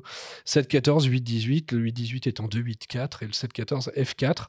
Euh, et ça, là, je vous parle que des gammes pures euh, Panasonic euh, Leica. Parce qu'on a Hmm. donc la compatibilité totale avec les optiques OM System, on est d'accord Exactement, total. Euh, D'ailleurs, euh, eux comme nous mettons à jour les boîtiers et les optiques pour être compatibles avec Donc leur boîtier. double Bah, stab, machin, tout ça, ça fonctionne. Alors- la totale, non, euh, parce que la Ah, double non. stab, ça marche pas. Non, la double stab marche pas. Par contre, en fonction des, Enfin, des c'est- ça focales. marche pas. Ça marche pas si on met une optique M8Co sur un Lumix C'est inversement. Par contre, pour le- avoir fait des tests avec leur 300 mm, le 300 mm garde sa stabilisation objectif, qui est extrêmement logique sur Oui. des focales comme celle-là, d'avoir plutôt celle de l'objectif que celle du capteur.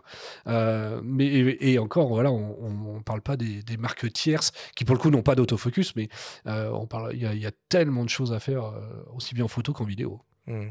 Olivier, toi, euh, niveau optique, est-ce que tu, penses qu'il y a encore des manques dans la gamme micro 4 tiers Lumix, des choses qui seraient intéressantes de, développer et de sortir? Alors, il manquera toujours un, macro, mais bon, là, c'est presque réglé avec euh, le, le, le 100, euh, le 100, le 100 400 là, qui, avec son doubleur, devient un 1600 mm macro. C'est un peu compliqué à utiliser parce que ça, c'est des focales. Tu as l'impression de faire un- une mise au point à travers un œilleton, donc euh, c'est un, peu complexe, mais c'est quand même pas mal. J'ai fait une photo de la Lune hier soir. C'est de l'astrophotographie, quoi. On est sur quelque chose d'absolument invraisemblable. Après. Il manquera toujours des trucs, mais enfin, il faut se poser les bonnes questions aussi. hein. C'est dans la vie d'un photographe, euh, quand on parle du, du plein format, tu as besoin de quoi hein, 24, 70, 70, 200, et puis éventuellement une très longue focale si jamais tu as besoin de faire de l'animalier, comme un 6600, un truc comme ça. Euh, si la règle est, est valable sur le plein format, elle est aussi valable sur le, le micro 4 tiers. Euh, je pense que là, on a plus que ce qui est nécessaire. Hmm. Surtout que maintenant, c'est vraiment implémenté par des marques euh, tierces qui nous viennent de loin. Euh, je sais que l'AOA, par exemple, a fait un 7,5 mm, euh, zéro distorsion, c'est un truc de fou. Si tu fais de l'architecture, euh, le truc vaut 400 balles. Voilà. Ils font des objectifs anamorphiques, encore une fois, ce que je disais tout à l'heure, parce que euh, ces boîtiers d'appareils photo sont capables de devenir de véritables caméras de cinéma maintenant. Je, je dis bien de cinéma et pas de vidéo, hein. Euh, avec des objectifs anamorphiques qui sont tout petits. Là, j'en ai reçu un ce matin, il fait 400 grammes le merdier. Et il est incroyable. En plus de ça, il se paye le luxe de te, pro- de te demander quel genre de flair tu veux. Donc, tu as le bleu, le, Le- ambre, ouais. l'argenté. Moi, j'utilise l'argenté parce que je trouve que c'est plus naturel, mais après, en fonction des goûts, euh, voilà. Euh, Mais les- attends, tu dois pas le choisir avant de choisir l'optique Euh, Si. si, Si, hein. si, c'est à, toi de choisir. Donc, tu as intérêt à savoir à peu près ce que tu veux. ça. Donc, moi, je conseille toujours aux gens de, de les louer ou de s'en faire prêter avant de déclencher un achat. Parce que même si c'est pas très cher, c'est Si quand même pas une le fleur bleu, c'est dommage. si Ouais, euh, alors surtout sur les. Laowa, pas, euh, ils sont, ils sont, ils sont euh, présents, on va dire. Donc, euh, avoir l'argenté ou le ambre euh, maximum, à mon avis, c'est la meilleure option. Parce que le, le bleu, là, euh, même JJ Abrams, je pense qu'il les vomirait. hein. Alors puis- pour, pour compléter des optiques macro, je, je pense que je comprends ce que tu voulais dire. On en a au catalogue, hein. Ouais. on, en a déjà deux, mais je pense que c'est Le macro 30 plus et le 45. un euh, 30 et un 45, donc un, un 60 et un 90 mm. Je pense que une- un peu plus long que Oui, au-dessus des 100 mm, C'est ça. c'est généralement ça qu'on utilise, euh, voilà, enfin, euh, qu'on préfère. Mais encore une fois, euh, pff, ces objectifs macro, on pourrait faire une émission là-dessus. Euh, tout le monde en a un chez lui et personne ne l'a jamais utilisé. Euh, Ah. c'est le macro, c'est vraiment une frange particulière des photographes, des mecs hyper patients. Enfin, je sais pas qui sont ces gens, mais Si, ils font des portraits avec. ouais, c'est ça. Ouais, aussi. C'est vrai. J'ai beaucoup d'admiration moi, pour les gens qui ont cette patience-là, mais euh, le macro, on a tous, ach- tous, ach- tous acheté un, pardon, et on l'a jamais Si utilisé. tu pourrais faire des, des tirages de jantes en macro, pourquoi pas. complètement. Ou d'hélices. Ouais, cela dit, avec la gamme Art, t'es déjà quasiment sur des profondeurs de champ qui sont tellement ridicules avec des, euh, des, des, des, des distances de mise au point euh, pour un 24 mm art. euh, Je reviens deux Bref. secondes aussi sur euh, euh, un, un- un aspect que Nadia a, a- particulièrement euh, explicité dans son, euh, dans son témoignage. C'est le côté prix aussi euh, des optiques micro 4 tiers. Alors, je me suis amusé euh, à comparer. Alors, l'une des optiques les plus chères que vous avez en gamme, euh, Laurent, le euh, chez 200. Lumix, euh, un 200 mm de 8, équivalent donc à un 400 mm, qui vaut quand même la coquette somme de euh, 3199 euros. Alors, ça peut paraître un, un budget conséquent, mais finalement, quand on s'amuse à comparer le prix de cette optique au 400 mm de 8 full frame qu'on peut retrouver chez, on va dire, les trois, euh, les trois constructeurs leaders du marché de la photo euh, à l'heure actuelle, ben, on n'est pas du tout dans les mêmes ordres de grandeur, hein, puisque euh, chez les autres, on est entre euh, 12 et 15 000 euros pour euh, un 400 mm de 8. Je ne sais pas si le, le- le rapport de prix est le même sur tous les objectifs, mais bon, en tout cas, sur celui-là, il est quand même assez impressionnant. C'est ce qu'on a calculé. hein. On a calculé que euh, à, à focale égale sur le micro 4 tiers, tu es entre 3 fois et 7 fois moins cher Ah que ouais. son équivalent Ouais, euh, sur le plein format. Et j'aimerais ajouter un truc, en particulier euh, sur le, le 200 f2.8, hein, l'équivalent 400 mm. D'abord, c'est une pure merveille. Il vient avec un doubleur, donc on peut le monter à 800 joli, mm hein. euh, en perdant deux diaphes, donc tu vas monter à 4 là-dessus, euh, peut-être un petit peu moins. Et euh, pour l'anecdote, euh, Panasonic Europe avait invité les ambassadeurs au Japon pour aller voir les usines de fabrication des objectifs. Alors, je peux en témoigner, je l'ai vu de mes propres yeux, j'en hallucine encore aujourd'hui. Euh, ces objectifs-là, euh, Vario Elmar, euh, estampillé Leica, sont fabriqués à la main et toutes les lentilles qui composent ces objectifs sont polies à la main par des ouvriers de chez Leica qui travaillent chez Panasonic au Japon et qui euh, ont quasiment 5 ans de formation avant de pouvoir polir ces lentilles. Donc on les a vus faire et ils sont patients comme ça à la main. Donc c'est pour ça qu'il n'y a pas deux objectifs qui se ressemblent particulièrement parce qu'ils sont polis à la main, sont montés à la main. Je peux vous assurer que utiliser ce genre de truc, qu'on vienne de n'importe quel type de capteur, on monte le 200 f2.8 sur un micro 4 tiers, on utilise ça, on revient jamais en arrière. Ben, on va conclure, euh, on va conclure là-dessus. Merci beaucoup euh, Laurent, merci beaucoup Olivier de nous avoir euh, bah, détaillé en long, en large et en travers euh, le système micro 4 tiers Lumix et en particulier ce nouveau euh, Lumix G9 Mark II. Merci à vous. Ben merci, c'est toujours un plaisir. Bah oui. Je mets un terme à cette discussion et on passe au débrief.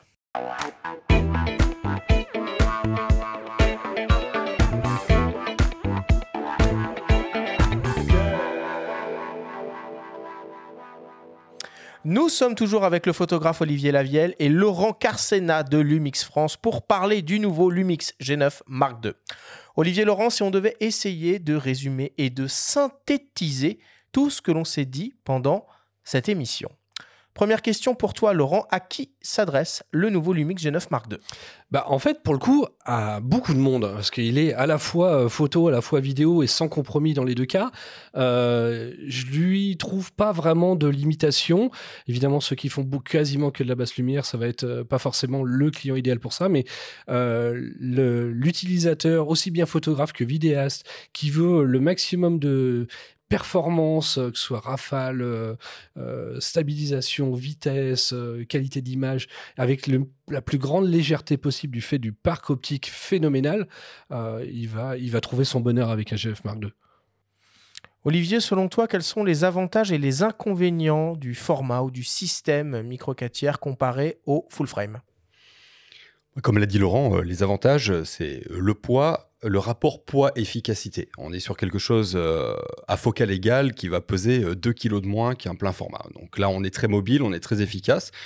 Le rapport euh, de conversion du capteur micro 4 tiers qui va transformer un 200 mm en 400 mm et ainsi de suite, rapport x2, eh bien, permet d'avoir des optiques qui vont coûter euh, 3 à 7 fois moins cher que les optiques du plein format pour avoir des très longues focales. Donc pour l'animalier, le meeting aérien, le sportif, c'est absolument phénoménal. Et puis, comme disait Laurent, effectivement, le revers de la médaille, mais il y en a dans tous les systèmes. Et le revers de la médaille du système micro 4 tiers, eh bien, ça va être euh, effectivement la taille de son capteur qui, à nombre de pixels égal par rapport à un plein format, va prendre un peu moins la lumière, et ça, c'est mathématique. C'est largement compensé par le double circuit ISO, c'est largement compensé par une stabilisation qu'on peut faire descendre euh, sur des vitesses d'obturation de 2 secondes à main levée, et c'est largement compensé par une gamme optique qui ouvre jusqu'à 1.2, voire 0.95 pour les Voigtlander.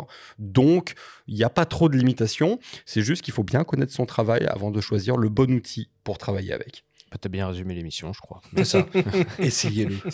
Ouais, c'est ça. Ben, alors essayez-le et euh, ne le confondez pas avec le S5 II du coup, parce que regardez euh, bien devant, le coup, euh, de le dos- châssis est le même. Alors pourquoi ce choix plutôt que de reprendre celui du Parce que c'est G9? pratique. Industriellement parlant, je pense qu'il y a un côté extrêmement pratique à ça, euh, qui euh, indéniablement est pratique aussi pour l'utilisateur. Parce qu'il va trouver de l'accessoire facilement, de la batterie facilement, etc. Donc euh, j'y vois des gros avantages. C'était perturbant, je vous avoue, moi le premier, quand j'ai eu le premier le boîtier entre les mains, en me disant, bon, ils se sont pas trop foulés sur le design. Et en y réfléchissant deux secondes, je me suis dit, mais c'est tellement logique. C'est super rationnel. Et puis, puisqu'on parle des batteries, euh, n'en achetez plus. hein. Vous branchez en USB-C un powerbank sur C'est ce ça. genre de boîtier et ça marche très bien. Dans un powerbank de 10 000 nmH, euh, vous avez quasiment 8 Mhm. batteries euh, de cet appareil photo. Sachant qu'on n'en a pas parlé, mais euh, pour l'anecdote, comme ça, la première fois qu'on a testé le G9 Mark II, c'était sur un meeting aérien. On Mhm. y est allé comme des dégueulasses à la rafale. hein, 60 images par seconde pour dire que ça y va. Puis sur Oui. les meetings aériens, t'as pas trop le choix. J'ai fait 1250 photos avec une barre de batterie. Avec l'écran euh, Mhm. éteint, puisque de toute façon, on avait des conditions de lumière qui étaient complètement invraisemblables. Donc, euh, j'étais dans le viseur euh, l'œilleton, quoi. Mais une barre de batterie pour 1250 photos, on est déjà vachement bien sur les économies d'énergie qui sont faites grâce au nouveau processeur L au carré. Laurent, euh, est-ce que tu peux nous présenter les caractéristiques principales du capteur qui équipe le nouveau Lumix G9 Mark II Alors, 25 millions de pixels, euh, mu par un double circuit ISO qui a pour but non pas d'améliorer la, sensibilité, mais d'améliorer la dynamique de l'image euh, au point euh, d'atteindre quasiment un diaph de différence par rapport à un plein format. Donc, euh, autant dire qu'en termes de qualité finale, ça change pas grand-chose. Avec une stabilisation phénoménale, aussi bien en photo et euh, d'autant plus en vidéo, euh, où on arrive, ne serait-ce que aller pour la moins bonne, à 7 diaph et demi juste sur le capteur, 8 en double stabilisation et bien plus en vidéo. Donc ça c'est et ce nouveau capteur étant ayant été développé ainsi que le circuit électronique conjointement avec nos amis de chez Leica. On retrouve dans ce boîtier le même système autofocus que dans le S5 II Exactement le même, avec même une avancée dessus euh, par rapport à la détection euh, des animaux, qui a une détection de l'iris, enfin de, de- de la pupille des animaux, des voitures, des motos, des humains et des animaux, et tout ça séparément. Laurent, en vidéo, euh, le Lumix G9 Mark II semble presque tout faire comme le GH6. C'est pas faux. Il fait euh, tout. La seule exception qu'il va avoir, ça va être euh, l'enregistrement du ProRes en interne. Euh, C'est-à-dire que le GH6 a un CF Express, lui ne l'a pas. Donc le ProRes va se faire sur disque dur SSD qu'on va brancher sur le port USB-C. Sinon, que ce soit la 4K euh, 120, la, le Full HD en 300 images secondes, la possibilité de faire du log avec la plage dynamique d'un plein format, parce que ce n'est plus un log light, mais le log complet des pleins formats. Je- du 4 de 2 dB, de toute façon, il n'y a plus de 8 bits. Euh, oui, Puis du a- RAW avec la dernière mise à jour. et euh, avec la dernière mise à jour, euh, l'Euro ou le Black Magic Raw sur la HDMI. Donc, euh, oui, c'est un monstre en vidéo aussi. ouais. Euh, Olivier, est-ce que euh, en gamme Lumix optique, on trouve tout ce qu'on a besoin en micro 4 tiers? Oui, euh, objectivement, euh, c'est le cas de le dire, euh, on trouve tout ce dont on a besoin sur n'importe quel foutu boîtier. Encore une fois, on a besoin d'un 2470, 70-200, basta pour faire son travail. C'est ça. non, mais il y a une espèce de course à la surenchère. euh, moi, je rencontre souvent des gens qui disent Ah, j'ai ça pour faire du portrait, ça. Et puis les types, ils me sortent un déballage de trucs. Pff, vraiment, il y a tout ce qu'il faut et plus encore entre OM System, Lumix, Leica, Sigma, euh, l'Iowa, Irix, euh, tout ce que vous voulez. J'ai- Sur le marché, maintenant, vous cherchez un truc, vous le tapez sur Internet, vous le trouvez. hein. Il n'y a, aucune limitation sur le micro 4 tiers. Mais il y a surtout des optiques anamorphiques qu'il n'y a pas forcément de manière aussi répandue sur d'autres montures en tout cas. Bah oui, Alors, ouais, parce c'est que- Ça commence. hein. Parce qu'on a une prise en charge de l'anamorphique qui est particulière, vu qu'on euh, non seulement on le désqueeze, mais on le stabilise aussi, ce qui pour le coup est unique sur le marché. Et on vous renvoie une émission qu'on a consacrée au rendu cinématographique avec euh, l'excellent Bernard Bertrand. Et là-dessus, euh, encore une fois, il faut le dire aux auditeurs, il y a ceux qui vont faire de la vidéo et qui vont euh, gratter euh, ce que vont leur laisser les gens qui vont faire du cinéma à partir de maintenant. Si tu shootes un mariage en vidéo entre un rendu ciné look et un rendu vidéo, genre le caméscope à papa, le client il a vite fait son choix. Hein. Donc aujourd'hui sur les Lumix, on peut monter de l'anamorphique, c'est fait pour à raison de plus, encore une fois, sur un micro 4 tiers qui est quasiment l'équivalent d'un Super 35. Donc le L'objectif anamorphique a été fait pour le Super 35. Vous montez ça sur un G9 Mark II et vous êtes à Hollywood. Laurent, combien ça coûte un Lumix G9 Mark II alors le boîtier vient de sortir, il vaut 1899 euros boîtier nu. Ensuite, il existe deux kits hein, avec euh, du 1260. Alors soit le petit 1260 simple 3556 à 2099 euros ou la version 284 Leica, euh, ce qui amène le kit à 2499 euros, sachant que jusqu'à la fin de l'année 2023, il y a des offres en fonction des, du nombre de petits que vous achetez avec qui peut aller jusqu'à 600 euros de remise. Parfait. Et pour terminer, Olivier, exercice de style, 9 arguments en faveur du Lumix G9 Mark II 9 9. G9, 9 arguments. Ah bah oui. Alors, euh, bah voilà, les objectifs sont beaucoup moins chers que sur euh, le plein format. On a une gamme d'objectifs sur le micro 4 tiers rapport à l'ancienneté du micro 4 tiers chez Lumix qui est largement supérieure à celle du plein format. On a euh, un boîtier qui est léger, versatile. On a toute une boîte de production dans un seul boîtier. On a euh, de la, euh, comment dire, on a par exemple de, la photo HD à main levée. Et ça, franchement, il faut vraiment s'intéresser à ce truc-là. Ça permet de faire du pack shot, ça permet de faire du paysage. Euh, tout ça avec une résolution de 100 millions de pixels, c'est invraisemblable. On a un double circuit ISO qui va permettre de largement compenser la perte en captation de luminosité du micro 4 tiers. On a un mode vidéo qui monte jusqu'à 5,7K 60 images par seconde, c'est de la folie. On a une rafale en photographie qui monte jusqu'à 70 images par seconde en single focus, où euh, on a 60 euh, images par seconde en focus continu. On a la capacité d'enregistrer sur un SSD et c'est absolument incroyable à faire. Et pour finir, il est super sexy ce petit boîtier. Mais c'est chouette parce que tu as commencé par les optiques. Et moi j'aime bien cette idée de penser d'abord au système. Et moi je rajouterais qu'il a aussi le nouvel autofocus euh, à détection de phase et de contraste développé et implémenté sur le Lumix S5 II. Merci beaucoup euh, Olivier et euh, Laurent pour toutes ces explications. Merci beaucoup.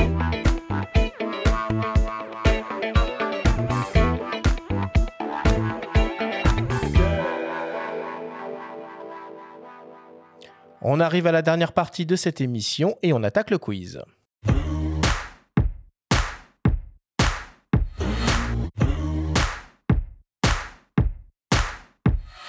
Messieurs, le principe du quiz est très simple. Nous avons reçu des questions de la part de nos auditeurs qu'ils vous ont posées via notre compte Instagram en lien ou non avec le sujet de cette émission.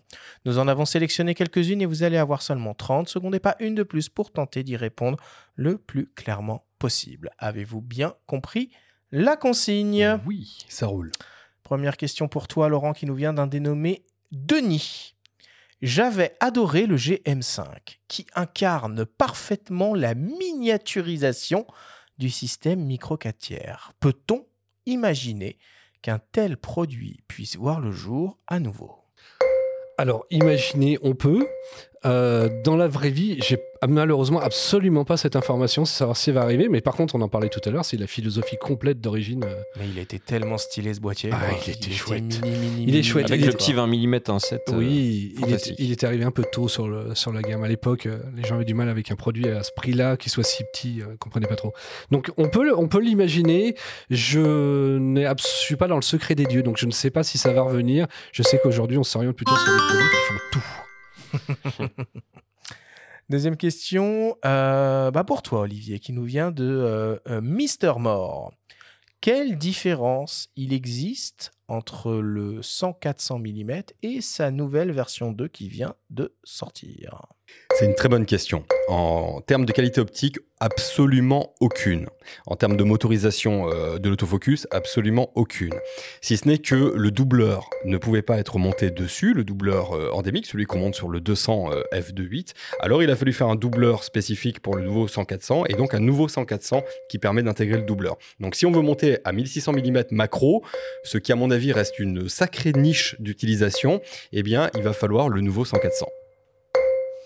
Une efficacité redoutable. Il n'y a pas une petite limite de distance minimale de mise au point quand tu mets le doubleur, enfin de focale que tu peux Si. utiliser ou pas? Si, euh, d'ailleurs, c'est même une des différences, il y a un petit switch Ouais. dessus qui permet d'éviter que les lentilles tapent tout simplement Eh bah dans le doubleur. Ah oui. Et euh, donc, il démarre, une fois qu'on a mis le doubleur, il démarre à 200 mm, aux alentours des 200 mm. Bon, les deux prochaines questions sont pour toi, Laurent, et je commence avec de Jongst. De, de Jongst. De Jongst. À tes souhaits. Cette personne se demande s'il y aura un jour un GX9 2, une version donc plus compacte du G9 2. Alors, il faut arrêter de me demander ce qui va arriver Ah devant bah, la suite. Je- C'est ça que ça intéresse les gens. Je hein. ne suis pas chef produit. Euh, je, ne, je ne suis pas dans le secret des dieux. Je n'en sais malheureusement absolument rien Oh là du là, tout. Ils vont être déçus, les Je, auditeurs. oui, j'imagine bien. Euh, oh, grande déception. Et des Euh, demandes de produits plus grand public, c'est marrant. Oui, alors on en a Pas- eu faut récemment. pas les oublier, hein, les, euh, les, les débutants Ah, et les euh, primo-accédants, entre guillemets. Je suis le premier à remonter cette demande de la part des- du terrain quand on fait les salons ou autres euh, et de voir les gens qui le demandent. Euh, vu qu'on continue à développer le 4 tiers, pourquoi pas?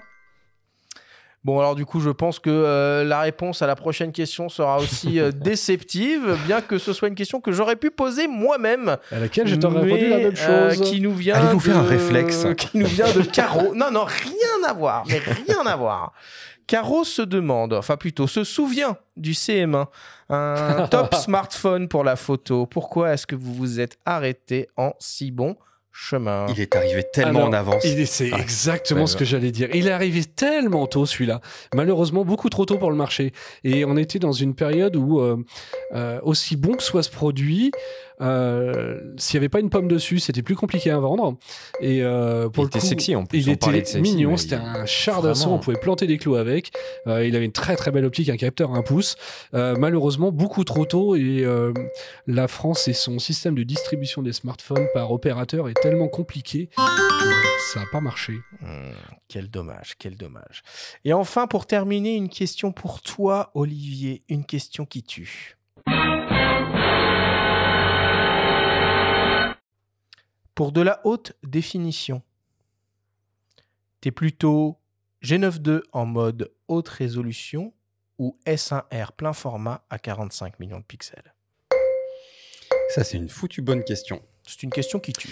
Alors, c'est-à-dire que euh, si j'ai pas besoin d'aligner de la photo après de la photo sur des sujets qui sont un petit peu mobiles ou qui nécessitent un petit peu ce genre de choses, c'est sûr que le mode haute définition, que ça soit du S5 Mark II ou du G9 Mark II, c'est euh, une très très bonne solution parce que 100 millions de pixels. Maintenant, sur des sujets qui sont un petit peu plus difficiles, le S1R reste mon boîtier préféré.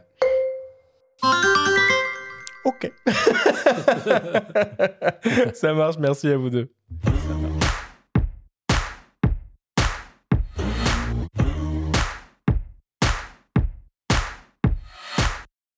Nous voilà désormais à la fin de cette émission. Olivier Laurent, merci infiniment d'être venu à nos micros pour nous parler euh, de ce nouveau produit, le Lumix G9 euh, Mark II. Euh, on va faire un tour de vos actualités respectives. Olivier, je commence vers toi. Donc, l'édition 2024 du prix Jacques Balzan, est-ce qu'il y a autre chose qui te concerne?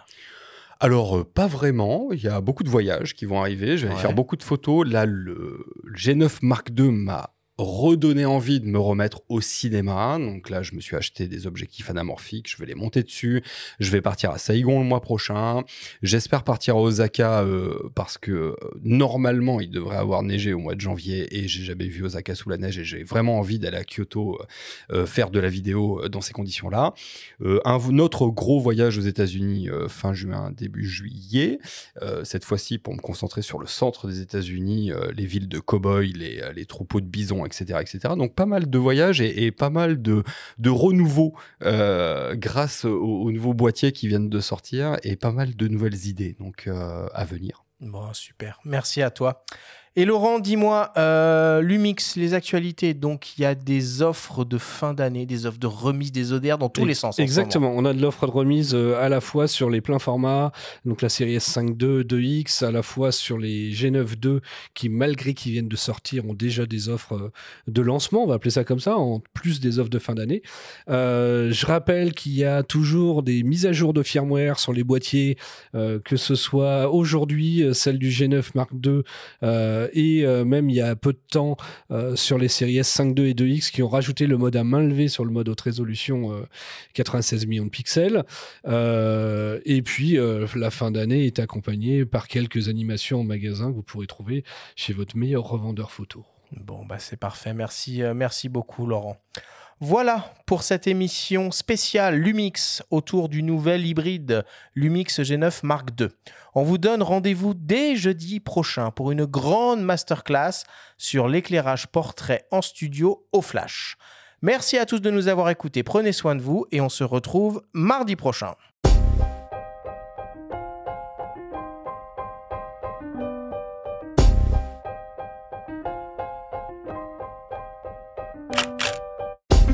C'était Faut pas pousser les ISO, le podcast entièrement dédié à l'image pour tous les passionnés de photos et de vidéos. Toutes les semaines, retrouvez Arthur Azoulay, Benjamin Favier et leurs invités pour parler de sujets matos, techniques et inspiration. Abonnez-vous à notre chaîne et retrouvez l'intégralité de nos émissions depuis toutes les plateformes d'écoute, comme Spotify, Apple Podcasts, Google Podcasts, Deezer, Amazon Music et YouTube. Rendez-vous jeudi prochain pour un nouvel épisode. D'ici la fête de la photo et n'oubliez pas, faut pas pousser les ISO.